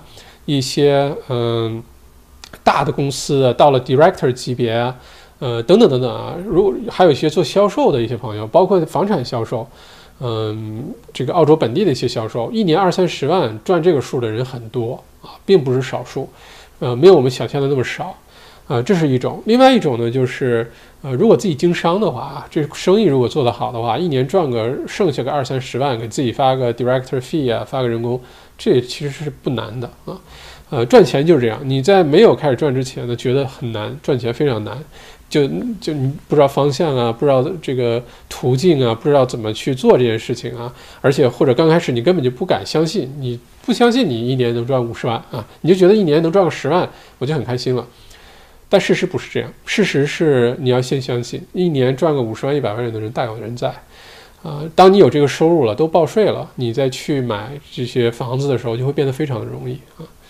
呃，昨天晚上我做的那个 WeTrap 内容创业营免费公开课啊，讲的二零二一年怎么赚钱的事儿啊。如果你错过的话，没关系哈，嗯，会把它剪辑一下，到时候上线，大家免费看录播啊。我会上传到这儿 WeTrap 点 com 这个网址，我明天吧上传，等剪辑好上传上来。如果你错过了，大概一个一个多小时，不到两个小时的内容。相信对你二零二一年收入上可能会有些改观，你可能可以重新给自己做个定位和，呃嗯设定个目标啊，因为赚钱这事儿，说实话真的是，呃你觉得难的时候它很难啊，一旦你做到了，你就觉得，没有想象那么难，原来真的是可以，我可以，我可以做到啊，嗯，而且在澳洲呢，我的感受是，如果你有一个好的生意的话，基本跟中个六合彩差不多。啊，就非常稳定的收入，非常省心。当然，创业初期总是很难，而且提升自己的财商、管理能力、领导力，呃，学会怎么经商、怎么管理、激励员工、怎么管理你的账等等，这个是需要学习的。确实，初期都会遇到一些问题，但是一旦过了那那个坎儿，你会发现在澳洲做生意啊、创业啊，是一个特别明智的选择啊。这是我就是感受啊，也许我说的不对，太主观。但是你既然问到这个问题，三百万的房子买起来并不难，听上去挺难，我这么说挺听上去有点厚脸皮。你想象中六十万现金，我上哪儿弄六十万现金去？我一点点攒，我什么时候能攒够？但你要知道，很多富人的钱不是一分钱攒出来的，是通过投资啊，通过创业啊，通过经商啊，呃等等去赚回来的啊。你攒的再怎么样，你都不如赚的快。如果你赚的又多，你能力很强，对吧？不管是通过什么途径，兼职也好啊，你做生意也好，投资也好。你赚回来这个钱，你又没有乱花，再继续投资，那你走上三百万的房子，可能三五年后啊，说实话，有可能你都会觉得很便宜，好吧？这都是有可能的。所以，Sir Underhill，祝你早日实现梦想啊！买三百万的房子真的没有想象那么难，都是一步一步走上去的。笨菜小麦好，昨天看了你的内容创业公开课，刚说完这个哈。呃，想问一下关于开始内容创业的问题。嗯，是任何人不管放下是否有一技之长，都适合从事内容创业吗？开始内容创业之前要做怎样的困难准备和心理建设？谢谢。OK，Ben 这个问题问得很好啊，因为今年我的主力就是做内容创业，我是呃受益者，我是尝到甜头的。而且呢，从昨天咱们公开课讲，我从二零一五年就开始尝试做各种内容分享啊，音频啊、文字啊、专栏文章啊、视频啊。就开始做，但是真的商业化是从二零一八年开始的，今年算是大推进的一年，所以我怎么说呢？可能是个幸运儿，在这个角度来说，呃，原来没有觉得会在这么短的时间内见到这样的效果哈，呃，所以呢，今年很多人来问，不管是学习内容创业的，包括我们内容创业营的朋友，还是就来问问题的，就说，哎，小麦，我能不能也做内容创业？我没有觉得自己有什么一技之长，特别有优势的地方。答案是每个人都可以做内容创业，就好像说，哎，你想去创业，你想开干嘛？开个咖啡店，开个呃面条店，开个呃什么零售店，开个外贸公司，出口点葡萄酒，做个网站，做个电商平台，你会发现，其实啊，内容创业只是众多创业形式的其中一种，不用把它想得太神秘啊，太复杂。那你说是不是每个人适合开咖啡店？是不是每个人适合开电商网站？是不是每个人适合？开个邮局啊？答案是不是的？那一定是有人适合。比如说，你开邮局，你需要语言啊，需要一定的资金啊，开个麦当劳分店啊，等等，它肯定有它的门槛。你开咖啡店，如果你自己经营过咖啡店，在咖啡店里打过工，你自己会做咖啡等等，那你就有一些优势在。但是如果你就是想开一个咖啡店，就是想开个邮局，就是想开个麦当劳，能不能开呢？答案是肯定可以。只不过呢，你需要付出比。呃，其他人更多的努力去做积累，不管是经验的积累，对这个行业的了解，资金的积，这是需要一个积累的过程。内容创业其实是一样的。之所以麦校长我呃花这么多的努力和精力，包括二零二一年整个的重心都会放在内容创业上、知识付费上、做信息产品上，就是因为我实实在在的看到了发生在自己身上的，呃，包括传统的什么餐饮啊。呃，一些服务类的行业呀，教育培训啊，嗯，等等等等，还有包括内容创业做信息产品，我是实实在在看到了它的优势所在，而且最大的优点就是它的风险特别特别的低，风险特别特别的低，你不需要像开个店一样，嗯，你开个咖啡店、寿司店，要不要先盘个店，交个押金，交个第一个月租金？可能十万八万的已经没了，甚至更多已经这个钱已经搭进去了哈，还没开始赚钱呢啊，然后开始装修店，进设备，然后租雇人，然后开始进各种食材。你的第一杯咖啡、第一根寿司、第一份炒面没卖出去之前，你可能十几万已经花进去了。然后呢，你每卖的一根寿司、一碗面条、一杯咖啡呢，它还有人工成本和食品成本，对吧？你毛利率百分之二三十、三四十，比如说。你可能都需要好长的时间，慢慢积累人气、积累客户群体，才能把你刚开始开业前投入的钱才赚回来。这还是大的环境不要发生变化，比如说疫情期间很多必须关门，脆弱吧？或者是你隔壁没有来个老王跟你一起竞争，发现哎你这店生意不错啊，我也来跟你竞争一下，对吧？如果这种情况下，你可能所有的这个计划都会被打乱。而信息创业、内容创业，你会发现没有这个。没有这个风险啊，非常低风险。没有人说创业一定是高风险的，好吧？这是第一个结论。第二个结论，未必高风险的创业一定是高利润的，没有这回事儿啊。再有呢，第三个结论，高利润的创业未必要高风险啊，高利润的创业依然可以低风险。所以我在看了很多的行业，包括我做商业咨询，包括今年大概做了二十多家中小企业的咨询啊。今天上午还去了一家公司，呃，也是收获很大。我觉得华人的企业其实潜力都很大，只不过需要一些指引，需要一些清晰的思路和具体的行动方案。我今天看到的很多的行业，各行各业。呃，包括我自己亲身经历的各行各业，不管是我打工的公司，还是我自己经营的公司，我现在就得出一个结论哈，就是你要是从现在开始创业的话，第一要低风险，这个代价一定不要太大，不要伤筋动骨，不要开个店，经验不足，预判不足，市场的情况变化太快，结果把你攒的钱全都扔进去了，那那个时候才痛苦，好吧？再有一个呢，就是做做做数字产品和信息产品。疫情之后会更加的受欢迎啊，那就是那种创业，那种创业只是信息产品的一种呃创业形式啊，这个做信息类的，嗯，这是我自己的感同身受、亲身经历，走过了很多弯路，掉了很多坑，最后得出的心得，这也是为什么我给自己选的路就是那种创业，所以，嗯，这条是一条非常好的路。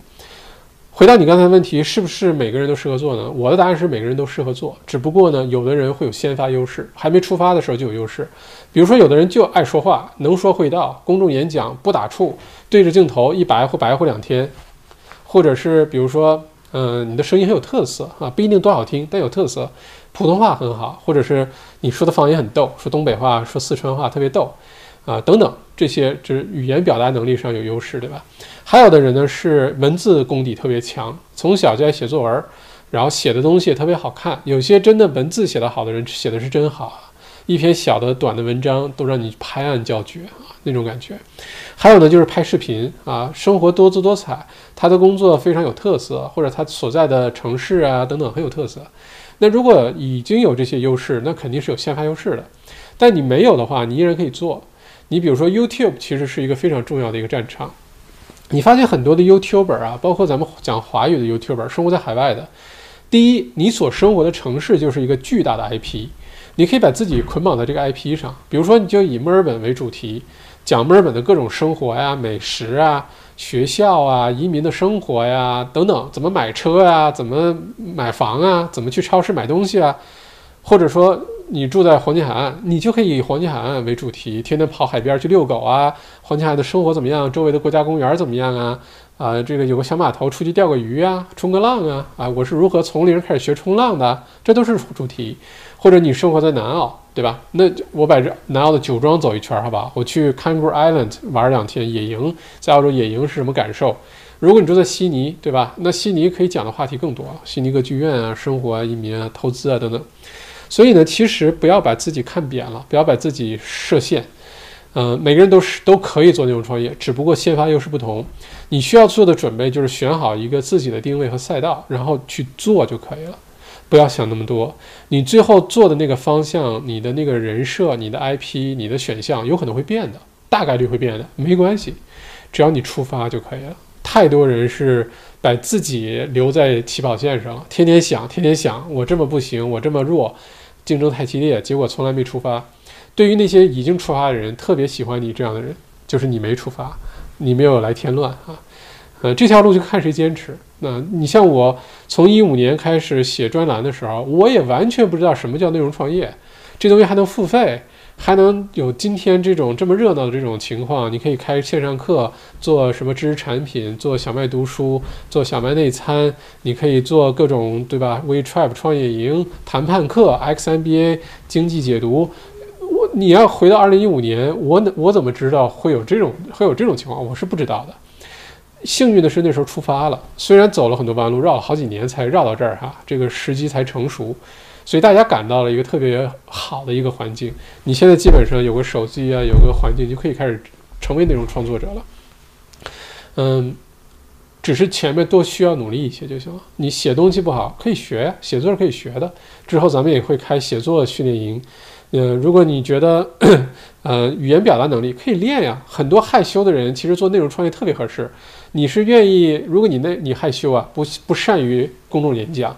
你是愿意当着一百个人的面儿做一次演讲呢，还是对着一个摄像机的镜头做演讲呢？还能剪辑，对吧？所以对于内向型的性格来说，这种内容创业就这种录视频简直是天堂哈。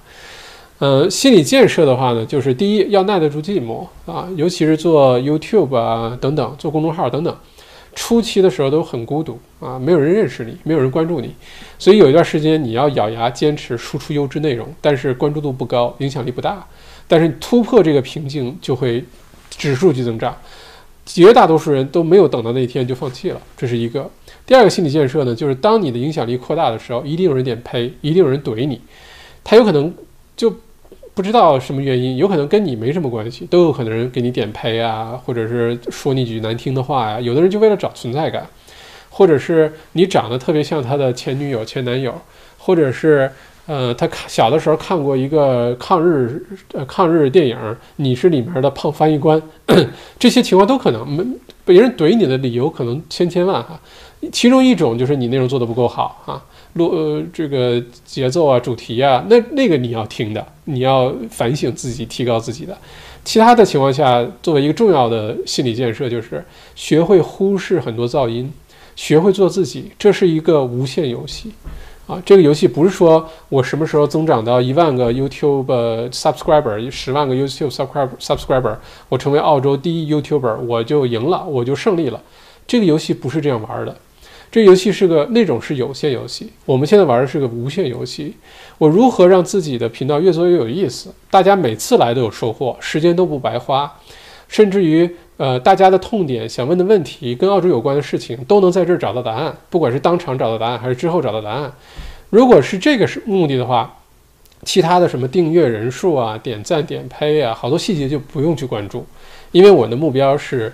啊，玩把这个无限游戏一直玩下去，一直让这个频道每次都比上一次直播好那么一点儿，对吧？内容精彩那么一点儿，给大家带来收获多一点儿。你一直坚持下去的话，这个内容创业这个心法，你只会越做越好，而且你会自己做的很轻松，没有那么多的压力，你不会那么担心别人对你说三道四。只要你影响力够大，一定有人在背后说你坏话，一定的说三道四啊。呃，马云之前在《赢在中国》里面说过一句话哈，当时是评评委，当时很多创业人在上面，他当时说我印象很深刻。他当时自己创业的时候就遇到这个问题，不管你做什么东西呢，都有百分之四十的人没有条件的喜欢你、支持你啊，然后这个这个你你做的节目啊，你出的书啊，你做的什么东西，他都支持你，没有任何条件，他就喜欢你，他就认可你，好吧？这是百分之四十。百分之三十的人呢，嗯，有可能啊，呃，有可能是没有任何条件的啊，说错了，第一个比例是百分之三十啊，就百分之三十的人是无条件的喜欢你、支持你，好吧？另外百分之三十的人呢是没有任何条件的就不喜欢你、反对你、抵触你，呃，损伤你啊，说你坏话啊，就看不好你、嫉妒你，呃，尤其是嫉妒啊，七宗罪，人类七宗罪之一最重要就是嫉妒，那。这类人你没有办法去影响他，好吧？我们能够影响的是中间的百分之四十，啊，你去，呃，如果通过你的努力，呃，坚持输出优质内容，做很有价值的事情，为大家解决问题，嗯，那这百分之四十你就会获得很多。这也是为什么美国大选啊，什么民主国家大选啊，都是百分之六十六七十的选票，就是因为这个原理，好吧？有百分之三十的人，你做什么努力，他都不会支持你，都会反对你。诋毁你、嫉妒你的，那我们做的就是忽略那百分之三十。你学会照顾好、吸引好、支持你的、鼓励你的那百分之三十，加那百分之四十就可以了，这就已经非常好了，好吧？这地球上人那么多，你并不需要取悦每一个人，并不需要说服每一个人，并不需要让每一个人对你都满意。如果每一个人都喜欢你的话，只能说明一点：你的影响力不够大，或者是你是一个特别无趣、没有存在感的人。只要你是个有影响力的、有意思的、有自己特色的人，就一定有人不认可你，好吧？希望对你有帮助啊，Samantha，请问校长怎么看 gardening 呢？嗯，你自己喜欢 gardening 吗？gardening 在澳洲本地是什么地位？澳洲本地人怎么看 gardening？呃，园艺啊，Samantha 要看你指的是什么？自己在家种种花、种种草，还是把这个当个职业？嗯，我不知道你指的是哪一类啊？是帮人家去修修草坪，呃，剪剪树叶？不知道，不知道你指的是哪一类哈？嗯，gardening 本身是一个特别有意思的事情，它可以是，甚至可以把它当做一种冥想，甚至可以把它当做一种修行。学会跟植物做朋友，学会跟时间做朋友，学会耐心，把心情平静下来。因为植物你没有办法让它突然之间生长，你只能每天照顾它，耐心的看着它慢慢长，对吧？种菜也是这样。我其实呢，呃，这些年工作学习特别的忙，就养花养草啊，大家可以看。这个是就疫情期间买的一个叫做什么西瓜叶，这已经是非常好养的一个植物了啊，已经被我养成这样了啊，就养的不是特别成功，因为有的时候忙起来了，你确实会忘记去照顾它们，赶紧给它浇点水哈。浇太多了。还有呢，像我之前同一时间买的一些绿草叶啊，现在原来是绿绿的一大坨啊，现在已经变成这个样子了。我真的不是故意的，我还真的是注意要不要给它浇点水啊什么的，但是没办法，呃，养花养草呢是需要时间精力啊，修身养性的。但我非常希望将来有一天，一个是可以吃自己种的菜，自己家院儿后院儿或者有个小农场种点有机的蔬菜，呃，自己自己来施肥，那就算了。嗯，想到想到郭德纲的相声啊。嗯，想到于大爷了啊！如果自己能种点菜，哪怕很简单的菜叶子啊，呃，辣椒啊，黄瓜啊，西红柿啊，我会觉得特别开心，吃自己种种的菜。再有一个呢，我非常希望将来能在澳洲种茶树啊，喝自己种的茶，呃，酿自己种的葡萄呃做的酒，这些我觉得对我来说是非常开心的一件事情。有些正在实现哈，比如说用自己这个修剪枝啊种下的葡萄。的葡萄，呃，采下来的葡萄酿酒，这个已经在做了。但是自己种的菜啊，自己种的茶，我觉得还有几年的时间，可能还是要把工作生活的这个平衡找得更好一些。如果你说的是这事儿，我觉得在澳洲特别有意思，很适合做，在在自己在家种点菜，种点花花草草，特别有意思哈。如果你说园艺是在这儿当做一个事情来做，其实也挺好。其实做园艺赚钱的也很多哈。我不知道你指的是哪一种哈。季婷婷，今天好多人买口罩，打算给南澳的家人寄过去。嗯，因为南澳今天超市也排长队，包头 shop 也排长队，估计药房啊卖口罩啊，尤其是突然之间强行大家出门戴口罩，之前南澳控制的那么好，相信很多人是没有任何心理准备的。嗯，可以想象哈。呃，这里也发起一个那个什么，如果咱们观众朋友当中有南澳的朋友，如果你有什么困难。啊，不管是什么困难，我不是说我都能帮你解决啊，你可以这个勇敢的说出来。嗯，你需要什么口罩？需要什么物资？需要其他州、其他城市的华人朋友为你做些什么？等等等等，你需要传递一个什么信息？欢迎到小麦独角兽我们这里来传递一个是信息哈，希望能对你有些帮助。嗯，Pauline，嗯，请问麦校长，以您的了解。请介绍在澳洲的华人移民的经济情况、拥有财富的情况与澳洲本地人比较呢？Pauline，我没有具体的数据来给出这个答案哈，我只能说我的感受。所以呢，以下的这个结论可能非常的主观和片面啊，这我先说好。我的观察呢是，这个是分阶段的。在两千零六零七年之前呢，华人的主体呢以留学生、技术移民为主，大部分的华人呢。经商的也有啊，那个时候经商的比例或者是富有的比例跟现在没有办法比。当时绝大多数留学生、技术移民啊，小部分的是投资移民，呃，还有一些比如说是当年大社留下来的啊，这这是当时为主。所以在那个时候呢，华人在整个澳洲社会中的地位呢，是肯定是不如现在的。比如说当时从政的华人就极少，当时墨尔本的市长有一段时间是石味仙的老板。这种就纯属是商而优则仕哈，生意做得不错，从政，呃，当市长当的还挺好的，嗯，但是当时不像现在，这个联邦议员或者是州议员或者是各个区的政府有华人的身影还很多，当时是不敢想象的啊，这是一方面。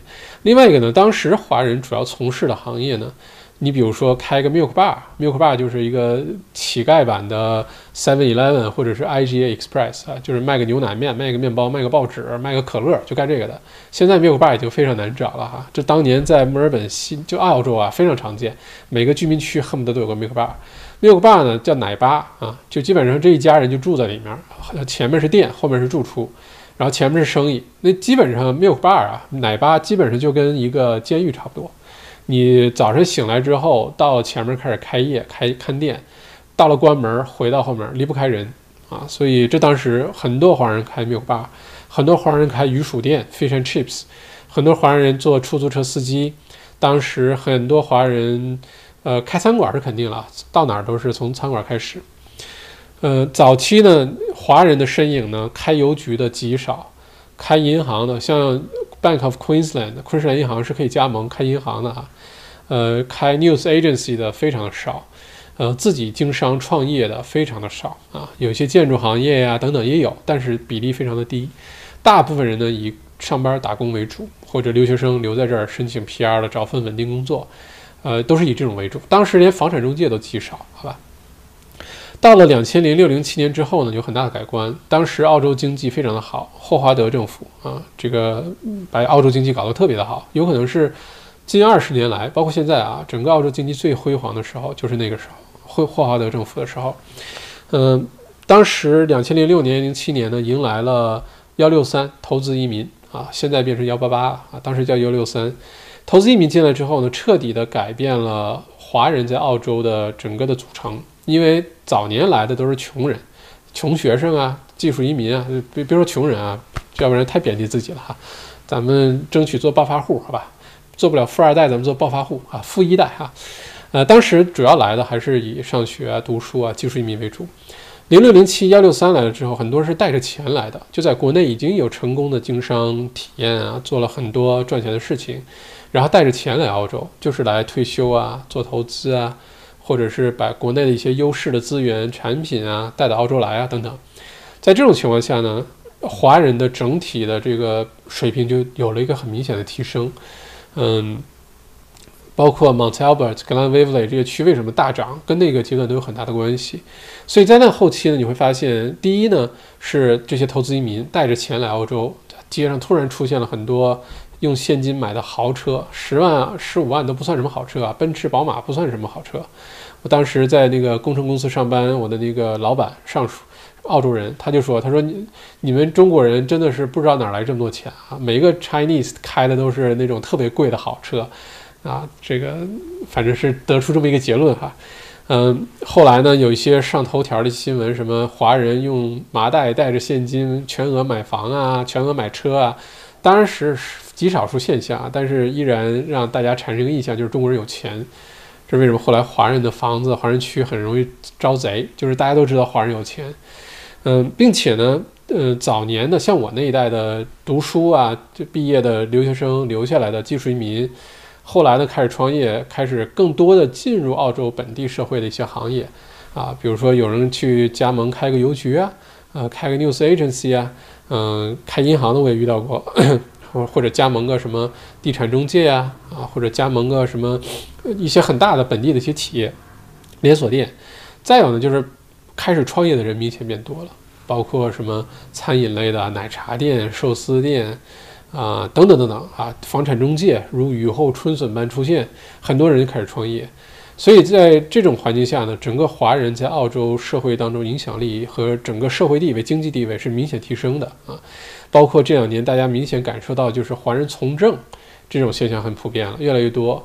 这其实是一个重要的体现，就一个族群在一个社会当中是不是有存在感啊，是不是有影响力，跟他们是不是能从政有很大关系。你像在美国政界、好莱坞、华尔街。犹太人的影响力都是极大的，犹像犹太人的势力都是非常大的，这是从另外一个角度来说这事儿哈。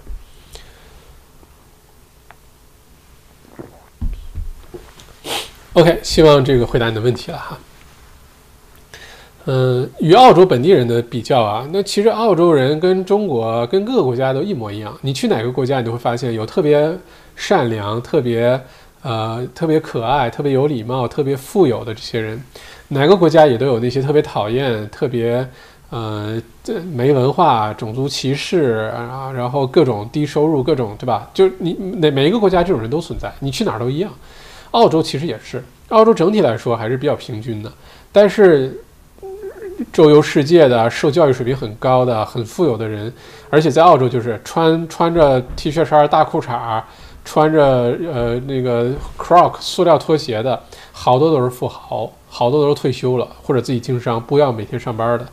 很，反而是很多白领西装革履啊，反而是这个事业的上升期，正是要努力的时候，所以有可能赚的反而没些没那些穿的特别随便的人赚的多。这是在澳洲一个很有意思的现象啊，所以在澳洲是肯定不能以貌取人的，因为你很难说得出来澳洲到底是谁是富人啊。嗯，Samantha，请问怎么看 Inner City Living 和 Suburb Living 哪种方式更有前景？您自己更喜欢哪一种？呃，Samantha 这个问题有意思啊。在疫情之前，我是肯定喜欢 Inner City Living，我自己就住在呃墨尔本市中心附近，住了好多年。呃，郊区我也住了一段时间，但是真的是不喜欢，因为对我来说呢，工作、学习、生活的效率至上啊，这个非常重要。所以呢，我之前好像是听，还是还是罗胖吧，还是听得到上某一个老师分享，就说你要让自己的生活效率提高。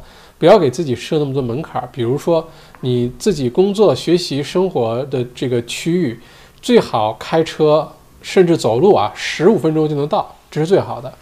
在这种情况下，你的工作生活效率就会非常的高，这点我是很认可的。当时你想，又是上学，又是工作，又是照看生意等等，所以对我来说，我需要的就是一个位置非常方便的睡觉的地方啊，我没有那么高的追求对这方面。但是疫情之后，我的观点发生很大的转变啊！我觉得肯定要 suburb living，前提是安全，前提是这房子不容易进蚊子、蜘蛛啊。在这种情况下，我比较可能选择 suburb living。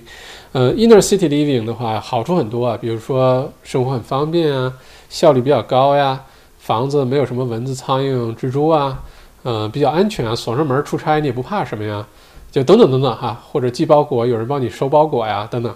嗯，但 SUBER BELIEVING 呢？接下来我觉得，如果你花很多时间在家，在家办公啊，在家创业呀，在家等等等等哈，suburb living 可能更适合人类的需求。你要问我接下来的话，空间感啊，嗯，你有个小院子种点菜，种点花儿啊，有个小码头，有个船可以出去钓个鱼，不用游艇啊，哪怕就坐一个小小小小船，一一一两千块钱买个小破船儿都行。这种生活方式，我觉得。疫情之后是我很向往的，所以根据不同的时期，我的喜欢的方式不一样。嗯，Paul Pauline，嗯，麦校长，请问澳洲本地人如何做自己 house 装修？一般装修的价格为什么即使花更多的钱，用更好的材料，华人做的装修还是与本地人不同？同一个房子，西人卖给华人入住后，很快整个房子的 vibe。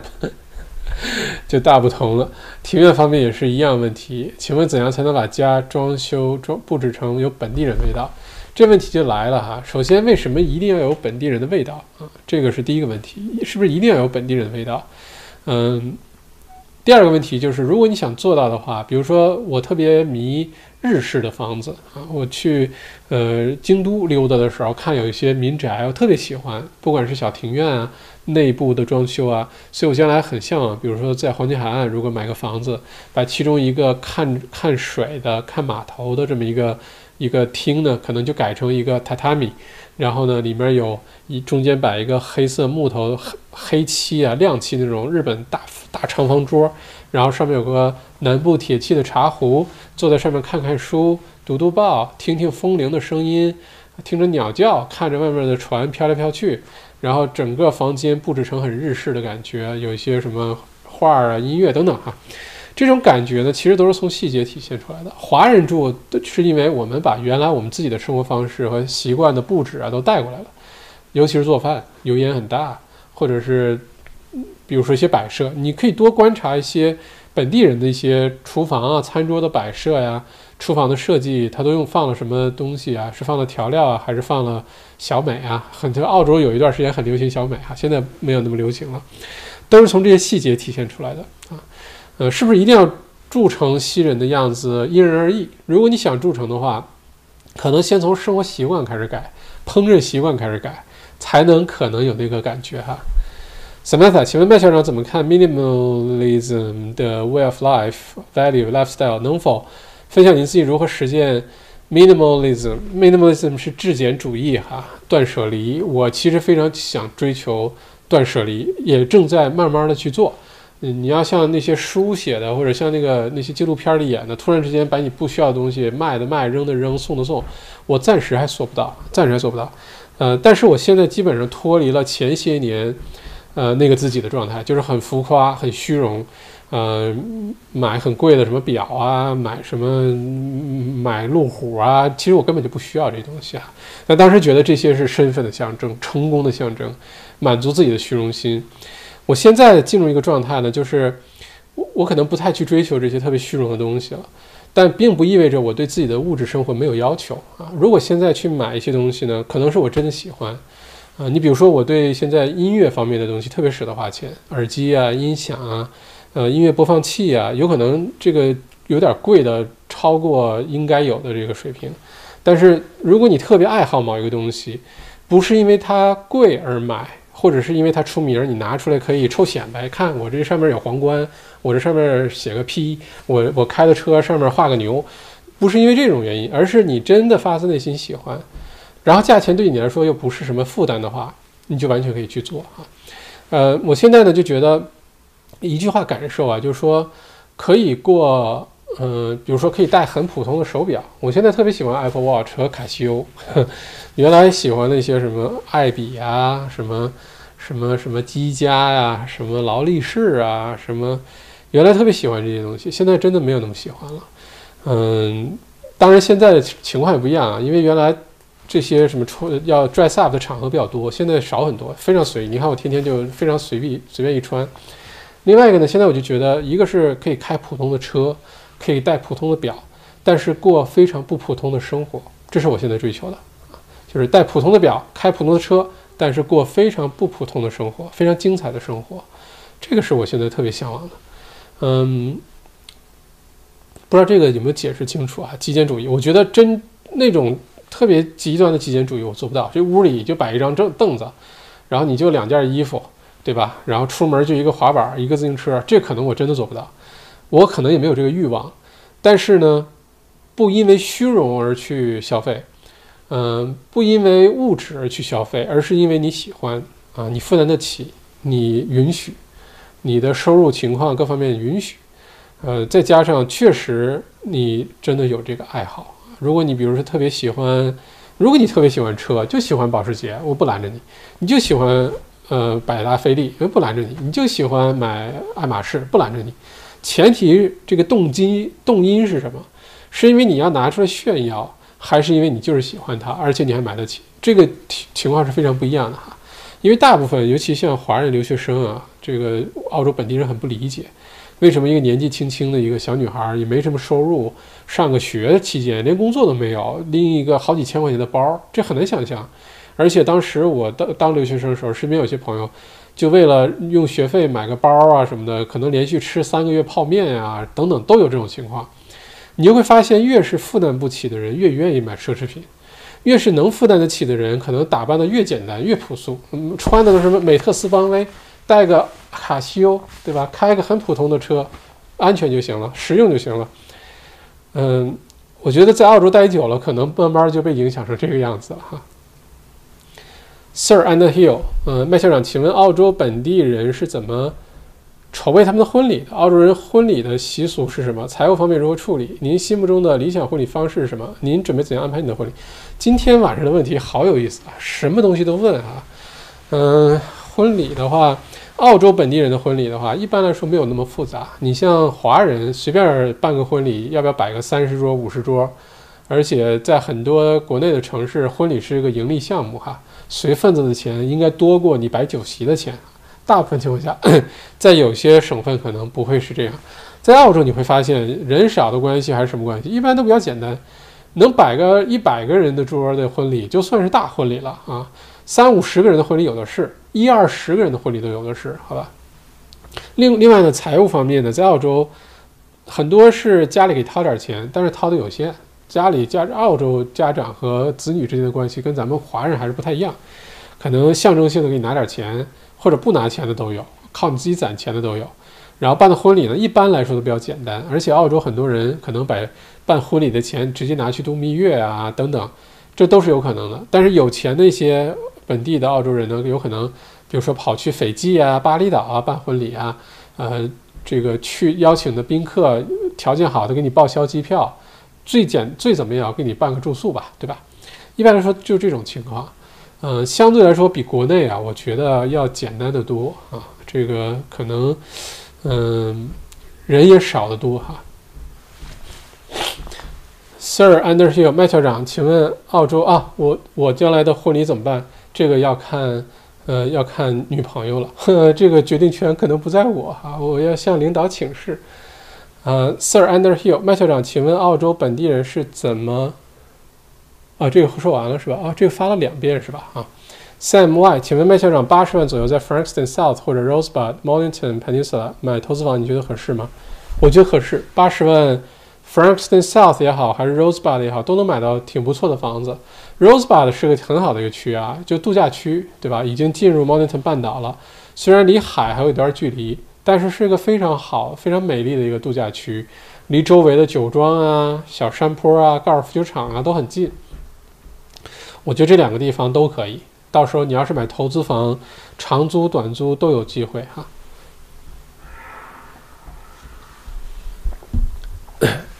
可酷，校长你好，呃，能预期或分或者分析一下，假如有了疫苗，呃，疫情完全结束了，父母移民来澳洲或者申请父母来澳旅游探亲的签证，会受两国关系影响吗？谢谢，不会的，肯定不会的哈。这种亲属团聚的签证都不会，这种叫人道主义签证啊，什么夫妻团聚啊，呃，父母团聚啊，跟两国关系没有什么关系，跟澳洲本身移民政策。和放出的名额和申请的人数有关系啊，跟国国家与国家，这除非这两个国家打架打仗啊，否则的话不会涉及到签证问题。Samantha，请问麦校长对 Fire Movement 有什么看法？能否分享自己又是如何 Fire 的呢？今天你们是考验我的这个知识面是吗？各种都话题都提哈。OK，那就介绍一下。OK，Fire 呢，表面上是火焰的这个英语单词啊，F-I-R-E。它其实是四个英文单词的缩写，叫做 financial financial independent，然后 retiring 什么 retire early，就是换句话说就是早点实现财富自由，早点早点退休。这个话题我之前其实在做直播时候有提到过哈，我个人是非常推崇这个这个概念的，这个这个运动的哈，fire movement，就早点实现财富自由，早点实现财富自由，其中一个最。大的捷径就是内容创业啊！我之前在讲，当时 Australian Financial Review，嗯，有过一篇文章，介绍了七位，他们采访了七位这种 FIRE 这种早日实现财富自由的这个外国人，有美国的，有澳洲的，他们的生活状态哈。这里面的一个秘密是什么呢？其实啊，是一方面创收，就是灵活性的工作的收入来源，不能朝九晚五啊，那你不能很难 FIRE。另外一方面呢，就是你要降低自己的生活成本啊，就是活在自己能能力范围内的一种生活方式。因为你要想实现财富自由，一方面是你赚多少钱，对吧？你可以一年赚个五万六万，你也可以一年赚个五十万六十万。但如果你一年的开销就三四万，那你五万六万就财富自由了，你就已经可以到处乱跑了。如果这五六万都是被动收入，或者每个星期只工作一两天的话，你就财富自由了，对吧？嗯，如果说你一年赚五六十万，但你每年花销也五六十万，你开着家里两辆保时捷，呃，一个保姆，住着豪宅，孩子上着私校，然后每天买着特别贵的包，买着贵的西装，等等等等，所有东西都必须干洗，等等等等，你在这种情况下，你是不太可能 fire，你是不太可能迅速的摆脱你现在的生活，去自由自在的，而且你现在收入一旦受影响了，反而你是更脆弱的那一边啊。疫情当中出现很多这种情况，当时采访的七位呢，有几个人啊，我印象很深刻。第一个呢是一个小女孩，美国小女孩，她毕业之后大名校毕业，毕业之后呢，嗯，费了好大力气找了一家投行的工作啊，朝九晚五，别说朝九晚五啊，投行你刚进去，尤其是小字辈，肯定是加班啊，什么事儿都交丢给你做，很努力的工作好几年，看不到什么前景。后来呢，她开始尝试着写博客。啊，写写文字，连音频啊、视频都没有，就写博客。他写博客干嘛呢？就教你如何写博客赚钱，如何内容创业赚钱。结果他这博客呢，很快，大概用了半年一年时间，嗯，就实现了，好像每个月平均一万多美美元的收入是没有任何问题的，非常稳定的。当然，这里有很多收入来源的方式哈，嗯，我们之前在内容创业也有讲过这事儿。然后后来他就每个星期工作一个下午，就写文章、更新博客，然后订阅的人很多，他就彻底实现财富自由了。就一你一个月，你要想对于一个普通人来说，一个月如果能进来个一万多美元，很稳定的收入，其实就很好了，对吧？你在澳洲一个一年也才八万多，税后也才五六万块钱，对不对？这是一种哈。另外一个呢是两口子，好像是澳洲的，澳洲的这两口子呢没有房。买了一辆小房车，也是二手的。然后呢，这个房车呢，就是经常开去那些不需要水、不需要电或者水电特别便宜的地方。他们干嘛呢？环游澳洲。环游澳洲呢，就拍环游澳洲当中遇到的各种情况，呃，澳洲的风景啊、人情啊、各个地方的有意思的事情啊。然后男的呢，好像还可以做 graphic designer，设计一些图啊，等等等等，接一些活儿在网上。他们两个就是这种 fire movement，因为他们的生活开销，两个人一年也才两三万块钱就够了，没房贷，吃的很简单，开着车环游澳洲，靠更新 Instagram、更新 YouTube，呃，做一些 graphic design 的工作，就完全可以养活自己，收入也挺稳定。你看他收入不多吧？一年两两个人赚个三五万块钱就可能就够了啊，哎，也是一种生活方式。所以呢，这个我当时看了那篇文章之后深受感触。深受感触，嗯，也是鼓励我就是大力气做内容创业的一个主要原因之一。其实哈，就是我比较向往那种自由自在的生活方式。自由自在生活方式，换句话说，我在哪儿都可以做事儿。比如说，接下来小麦读书会有很多大的动作，更新更多的新书啊，APP 的更新啊，包括我接下来开的一些什么学习小组啊，呃，我们明年开的各种类型的这种课程啊，小麦内参的更新啊，等等。你会发现，只要我有个电脑，有个互联网，连电脑都不需要，我可能有个 iPad，有个键盘就行了。我在哪儿都不重要，这种就实现了自由自在的生活。而且每周工作时间呢，可能也会非常的灵活，把什么计划啊、时间都安排好，你就完全可以集中忙一个月，玩一个月，或者是每个星期工作一天两天，然后你就就其他时间你就做点别的事儿。如果这是你想要的生活方式的话，其实是真的可以做到的。有人做到，有很多人做到。重要的是要不要你提前去规划一下啊，去为自己设计一下，好吧？嗯，哎，说到这怎么有人点拍呀？这是为什么？你谁出来？你怎么为什么点拍？嗯，OK，Samantha，请问，呃，这个说完了。Qchip 麦校长觉得 A2 的股票怎么样？它是少有的在 ASX 两百里面。今年下半年连续下跌，而且最近也没有反弹的股票。现在疫苗初见端倪，中澳的关系有变好的迹象。您觉得 A 二，你那适合入手吗？还是您觉得 REASGR 这样的股票更适合？A 二的奶粉啊，呃，A 二是做奶粉的，啊这个首先做牛奶、做奶粉的。呃，中澳关系好的时候，代购忙的时候，A 二奶粉生意特别好，股价也跟着往上涨。呃，这段时间我没有买 A 二的奶粉，但是我买，我不是投资什么 Spaceship 吗？Spaceship 里面第一个公司就是 A 二奶粉，所以我经常能看到 A 二奶粉的表现哈。嗯，怎么说呢？我个人可能不太会去投这类的股票，因为它受影响的因素太多两个国家的关系啊，突然之间查出来说你这有问题那有问题啊，代购这个网络，国内电商平台对电商收税。等等等等等等，就一系列可以影响它的东西，所以我可能就算它上涨，我可能也不会去选它，我反而会选那些比较有确定性的。你比如说 REA 这种比较有确定性，你就知道接下来如果澳洲整体的房产市场变得更加活跃，啊，房产交易量增加，更多人进入市场，更多人卖房，更多人租房，那你这个 REA 这个平台房产交易平台，它的股价肯定上涨，它收益增多嘛，这种叫做确定性。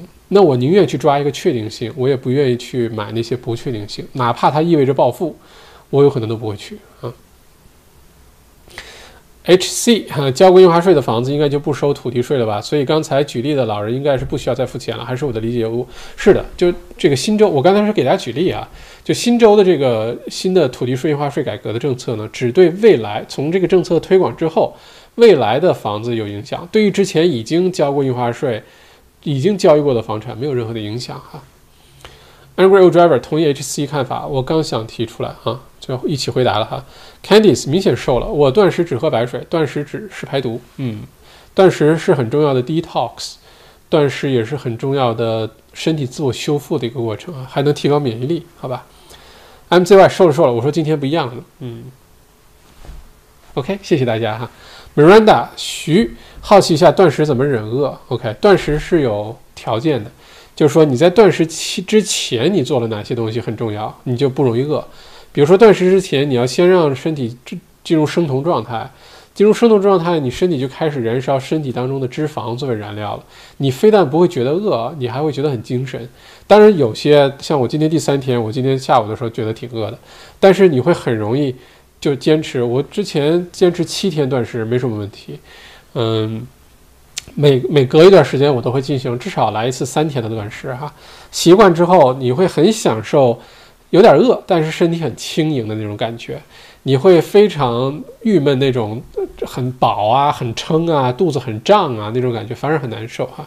而且断食的时候头脑无比的清醒。一成拿凯特瘦了瘦了，非常明显，今天脖子特别的长。OK 啊，真的吗？呃，主任，今天的脖子真的非常的长吗？OK，我都不知道呢，嗯，我都没注意到呢，啊。Aviva 里如何做到不吃饭讲话还？中气十足。对，我是一顿不吃就说不出话了啊，就是，嗯，这是有技巧的，不要轻易尝试哈。Rebecca 周麦校长入了 iPhone 十二吗？很多人说绿屏不敢买了。呃，入了 iPhone 十二哈，呃，是我选的是 iPhone 十二 Pro Max 二百五十六 GB 的这一款，因为对我来说手机很重要，呃，不管是学习，我很爱学习，对吧？不管学习、获取信息，还是我这些，尤其做内容创业，包括发售啊，包括查看信息、股市啊，我的经营生意啊，基本都在手机上就完成了。所以手机很重要。绿屏的现象到现在我没有遇到过哈。呃，不但我自己买 iPhone 十二，像我们那这个之前谈判创业营，呃，都是这个奖品啊，今天也都寄到了哈。送给大家的各种 iPhone 十二，我们的训练营特别有意思。你不但学了东西，分分钟呃赢取大奖啊！赢取的大奖比你交的学费还多，气不气人啊？气不气人？嗯，呃，说回正经了，刚才开个玩笑。iPhone 十二我的使用感受，说实话，跟 iPhone 十一比呢，除了有了 5G 网络以外，其他的我觉得差不太多。拍照好像变得好一些，拍视频好像确实变好了，其他方面好像差不太多。是。屏幕的亮度啊、重量啊各方面，手感好了一些，因为边儿是平的，对吧？原来是圆的，其他方面我觉得差不太多。嗯，而且现在 iPhone 很贵啊，一个 iPhone 跟一台电脑差不多。如果没有必要的话，其实并不需要一定要买个什么高配的 iPhone 啊，可能不需要啊。因为今年出的，我看了好多的评测，都评测今年 iPhone 十二和 iPhone 十二 Pro 基本上是没有什么太大区别的。因为本来今年要给 iPhone 十二。Pro 加的一个特点是它的屏幕刷新率一百二十赫兹，这样的话，很多玩游戏的人就会特别喜欢这个屏幕。结果因为供应链的问题，今年 iPhone iPhone 十二 Pro 没有加上这个屏幕，结果造成今年的 iPhone 十二 Pro 跟 iPhone 十二差异化特别小，甚至很多频道鼓励你推荐你去买 iPhone 十二啊，就差在这儿啊。嗯，至于你说其他的东西。网速真的快了，我测试了一下 5G 网络 Telstra 的，在市中心 4G 的时候上传速度大概100兆，就非常好了哈，有的时候80兆每秒。下下载呃下载速度，上传的速度大概三三三十兆差不多。5G 的网络我在市中心今天测试的，下载速度大概是六七百兆每秒，上传速度也达到了八九十兆每秒，这速度非常惊人哈。它表现出来的状态就是你打开 YouTube，你一点就开始放。就没有什么等待时间，或者有些你的照片存在 iCloud 里，一点就能打开。原来你还得等一会儿，它转一下。所以在这种场合下呢，其实我建议大家，如果你要买 iPhone 十二啊，因为有了 5G 网络，如果你的生活活动区又是在澳洲这些首府城市的 5G 网络覆盖区以内哈，嗯，你可以查一下各个 Optus、Telstra、Vodafone 他们的那个 5G 的 map，对，网上就有。你就看看你家住的地方，你上班的地方，经常出没的地方有没有 5G 网络？如果有 5G 网络呢，其实并不需要买很大存储量的 iPhone，这是将来电脑啊、iPad、手机的一个趋势，就是随着网速的变快，我们手机、电脑、呃 iPad 的自身的存储量反而变小，不需要。你原来存在手机上的东西，现在都可以存在云端，随时用、随时下载、随时打开、随时这个就是流媒体，你就不需要有任何的存储了哈。所以下一代 iPhone，iPhone 十三、十四到了六 G 网络，我估计那个时候你可能三十二 G 内存的手机、六十四 G 内存手机就足够了，因为你不需要，全都是在云端了。这是我给大家一个推荐哈。呃，绿屏确实没出现啊。丽丽啊，老老梁，谢谢丽丽，谢谢吴斌，老梁，老梁的节目我也听了好多，学到很多东西。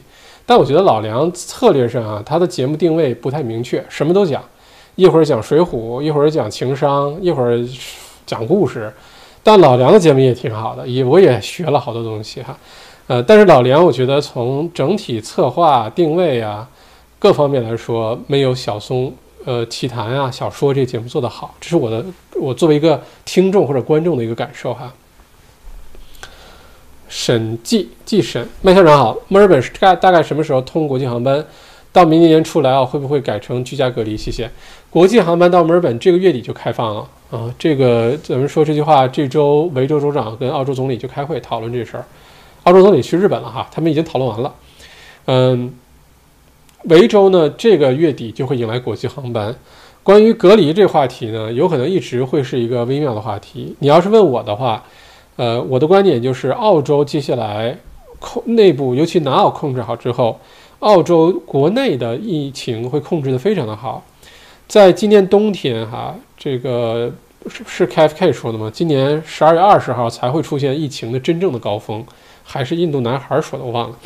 总之啊，如果说今年冬天北半球疫情特别糟糕，比上半年还要糟糕的情况下，澳洲只要把唯一的风险就是境外输入、酒店隔离这块工作做好，澳洲就会很安全，可以一直坚持到疫苗出了，哪怕中间出点疫情，都都很容易控制住哈。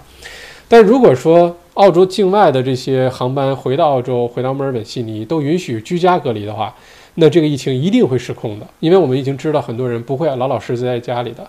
虽然大多数可能会守规矩，但一定有人不守规矩。只要有少数不守规矩的话，就一定会引起第三波疫情，好吧？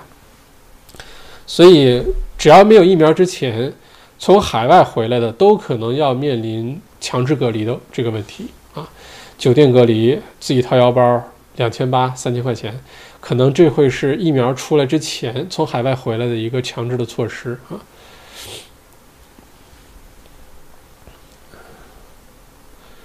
呃，Q Ship 麦校长，今天 Race 出了新的投资 option Earth。哦，嗯，关注 climate change、renewable energy 之类的，估计是拜登、拜振华赢了之后搞出来的。不知道您觉得这个新的 option 跟现在有什么相比？Q Ship 我还没有研究啊，我都不知道出了这个东西了。因为大家也知道我的投资很佛系，研究完了投完了就假装不存在，发生什么重大的经济新闻啊，呃。国际关系变化呀，或者是经济风向有变化，我才去关注哈。呃，我还真不知道 Race 推出了新的这个服务，我去研究一下。但是如果说拜振华真的能够顺利的上任啊，现在还是未知数，虽然这个概率在变大。如果拜振华上任的话，新能源类的股票都会迎来一轮这个红利期，好吧？艾比老年故事会，对对对对对对，梁宏达对，嗯。Angry Driver Q Ship 出新的投资选择是 Space Ship 哦，OK，我都没有去看哈这两个。尴尬林，我觉得有疫情零星影响，Trump 也不会罢休的。马上进圣诞了，全球疫情还得观察，保守一点可以歇一歇。嗯，很多说法现在都是说北半球冬天会非常的严重哈，咱们拭目以待。嗯，希望澳洲顺利度过，澳洲就变成2020年圣诞节世界上地球上的一朵奇葩，澳洲和新西兰一起就没什么事儿哈。前提是南澳控制好。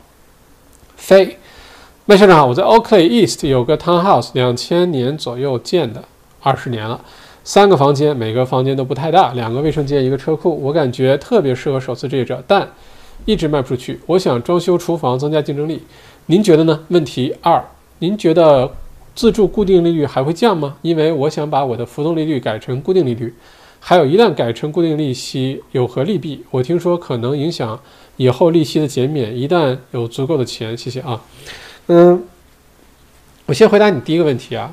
嗯，你要是在 Oakley East，就在墨尔本，墨尔本喽，Townhouse 啊。首先，Oakley East，还是挺受欢迎的一个区啊。自住的话，两千年的房子，二十年也还 OK 啊，不旧不新还 OK。三个房间，两个卫生间，一个车库，其实对于首次置业来说很合适啊。那你要问自己的问题就是：第一，你的定价是多少？因为首次置业啊，在啊维多利亚州啊，你要知道，绝大部分人买的房子都在六十到七十五万这个区间。如果你超过这个区间呢，很多人拿不到补助啊，等等，就不会去买。这是第一。第二呢，是现在澳洲的各种政策，州政府的政策、联邦政府的政策，都在鼓励大家买新房或者新建房。如果这样的话呢，二手房就失去了它的优势了啊，这可能是其中另外一个原因。呃，至于关于固定利息这事儿啊，我是建议大家固定利息，现在特别低，各个银行一点九八、一点九九，固定四年，问题不太大。嗯。我觉得接下来再进一步降息的概率其实非常的小。如果澳洲经济能够迅速反弹的话，其实没有任何必要继续降息，好吧？所以现在固定也许是个非常好的一个一个时间哈。两个小时十七分，我快快说一下接下来的留言哈。今天我们居然超记录了，快超记录了，最长记录好像是两个半小时啊。嗯，澳洲姐夫麦先生好，想请问校长平时一般看什么媒体的新闻？各个媒体啊，《经济学人》、Australian Financial Review、The Age、Harvard Sun、嗯，Harvard Business Review，嗯，这些新闻我都会看。嗯，王浩申来了，来晚了哦，好久不见，王浩申。郑杰做有桑拿事业也不受影响，请校长分析一下。嗯，身边做有桑拿的人很多啊，但是我对这个行业说实话也没有那么了解。最早接触是两千零二年。尤桑纳当时好像刚来澳洲，刚来墨尔本。当时墨尔本大学一群学生开始就是又做讲座呀什么，但后来就没再关注这个事情哈。嗯，健康行业在接下来可能很都会迎来一波红利期，但是健康行业里面呢又很细分，这里面呢就看你到底做的是哪个细分市场。嗯。我觉得只要能通过自己的勤奋努力为其他人创造价值，对其他人有益，都算是好的创业吧。啊，Candice，人类十种罪啊，七种罪啊。罗富言，澳洲麦子期。谢谢。李李，麦校长能说说新州新公布的印花税的影响吗？刚说完，你要错过了的话，回去看录播，一会儿录播上线，我们花了特别大的一个篇幅，今天啊就在刚才讲了印花税、土地税改革，你可以听一下。Tim Timothy Y 校长你好，每次看节目都受益匪浅。想了解一下 SA 这次 outbreak 会影响今后大规模留学生回去吗？南澳会不会成为下一个 Vic？现在南澳的州长和卫生官也很想知道南澳会不会成为下一个维州。呃，这种概率是存在的，但是可能不大啊。只要是快准狠，赶紧封城，赶紧控制住，呃，有可能就不会成为维州。维州当时封城还是稍微有点晚了，说实话。如果及时控制的住的话，就不会影响明年留学生主分批的回来哈，就不会影响。不过现在所有结论都太早，关于南澳的进展要看未来这五六天的情况。如果越来越多的这个确诊出来的话，这事儿就有点麻烦。嗯，但是现在封城也比晚一点封城好。呃，如果说未来五六天，今天增长两个，明天增长三个，那就真的是不用担心啊，肯定是没问题的哈。哎，今天来了一位来自越南的。观众朋友哈，莫啊，不用抱歉嘛，我讲个莫那个，OK，嗯，Hello，十二岁，来自于首都越南，首都越南是胡志明市是吧？欢迎这位我讲莫讲莫干干嘛呀？啊，欢迎这位越来自越南的朋友哈，Park 吴，十多年前如果能引入机器人，今天澳洲汽车等行业不会消失。嗯，是啊。澳洲在汽车制造行业真的太没竞争优势了，三菱退出，丰田退出，本田退出，Holden 退出，嗯，嗯，Crystal 为了耳朵特别值得，为了耳朵特别值得啊，买音乐的东西是吧？哈，嗯，哎，这位越南朋友居然会说中文啊？你在澳大利亚吗？Yes，啊，我在澳洲，我在澳大利亚的墨尔本啊。哎，越南人不这么说中文是吧？Candice，呃，还是喜欢极简主义，无论装修还是生活，包括吃的穿的，简单的生活其实非常美好。不被物质的东西所拖累，这种生活其实真的是很美好。但这有可能是个成长的过程。你要给前几年的我说这话，我就觉得你就是胡扯，我是不可能去做这种事情的。但现在我就觉得特别对啊！早些年为什么走了那么多弯路哈？可能是个成长必须的一个过程。这些澳大利亚人为什么说中文？因为我们是在澳洲的华人。嗯，洛夫园问越南人为什么会说中文？问得好啊！Candice，我北京妹妹弟弟婚礼就俩人吃顿饭，哈哈哈哈哈哈！他们说自己生活是自己的，没有必要把他折腾那么累。这一点我觉得绝对是境界，能想，能敢这么想这么做，绝对是境界啊。嗯，这位越南的朋友先不理他了，问题特别多。呃，炮王校长想换个大点房子，出于预算，单纯从区域来讲。哪个区比较推荐？Downvale、Boronia、Montana、Croydon，心里想要有可以远眺风景的。你如果在这四个里选，我可能选 Downvale。啊，Downvale 有些小山坡，风景特别好，地块也大，位置也很方便，离 Doncaster、离呃 Eastland 什么都挺方便的，离那个 Freeway、Eastlink Freeway、Eastern Freeway 都很方便。我会选嗯，Downwell 啊。但 d o n w e l l 不便宜哦，提前有心理准备哈。Nancy，谢谢你，麦校长的直播太好了，坐在家听您说就能增加我很多，呃，这个增加我很多学识，真的感谢您哈，千万别客气啊，Nancy。嗯，如果说小麦独角兽这个节目能给大家带来一点点的呃价值收获啊，知识的增长，对澳洲了解，我就觉得特别有意义了，我就我就很很很欣慰了，就大家是有收获的哈，这个时间没有。没有白费，好不好？谢谢大家，嗯嗯，OK，今天真的是超时了哈，两个将近两个半小时，啊，谢谢大家的陪伴啊！现在还有这么多位朋友在上面，不知道为什么一个人点了呸，也不知道我又说了哪句，这个你看，不管你多努力，咱们这节目还是免费的哈，还是无私的奉献，给大家分享各种东西，回答问题，解答新闻。我在这儿饿了三天，站了两个半小时，给大家解读。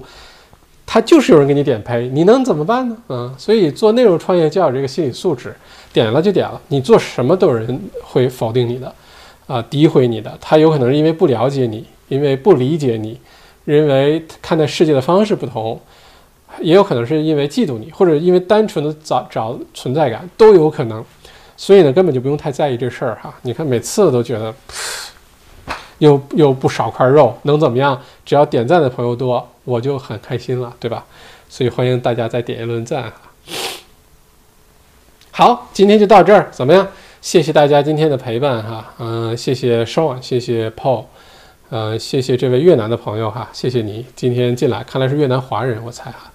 咱们星期五晚八点，小麦独角兽直播间继续见啊！相信又有一些有意思的新闻出来，嗯，祝大家晚安，好好睡觉。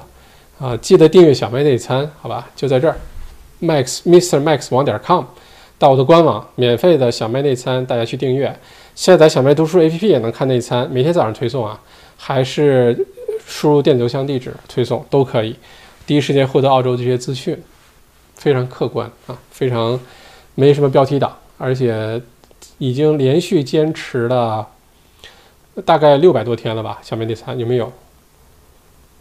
六百多天有点多，五百多天是有的啊，一天都没断过，节假日除外啊，所以大家可以去订阅一下，好吗？好，谢谢，呃，谢谢袁苏成，谢谢 Sandra，谢谢可坤，祝大家晚安，咱们咱们星期五晚八点继续见，到时候麦校长可能又瘦了一圈也说不定呢，看我的脖子原来就是这么长的，都被之前给耽误了，好，谢谢大家，晚安，拜拜。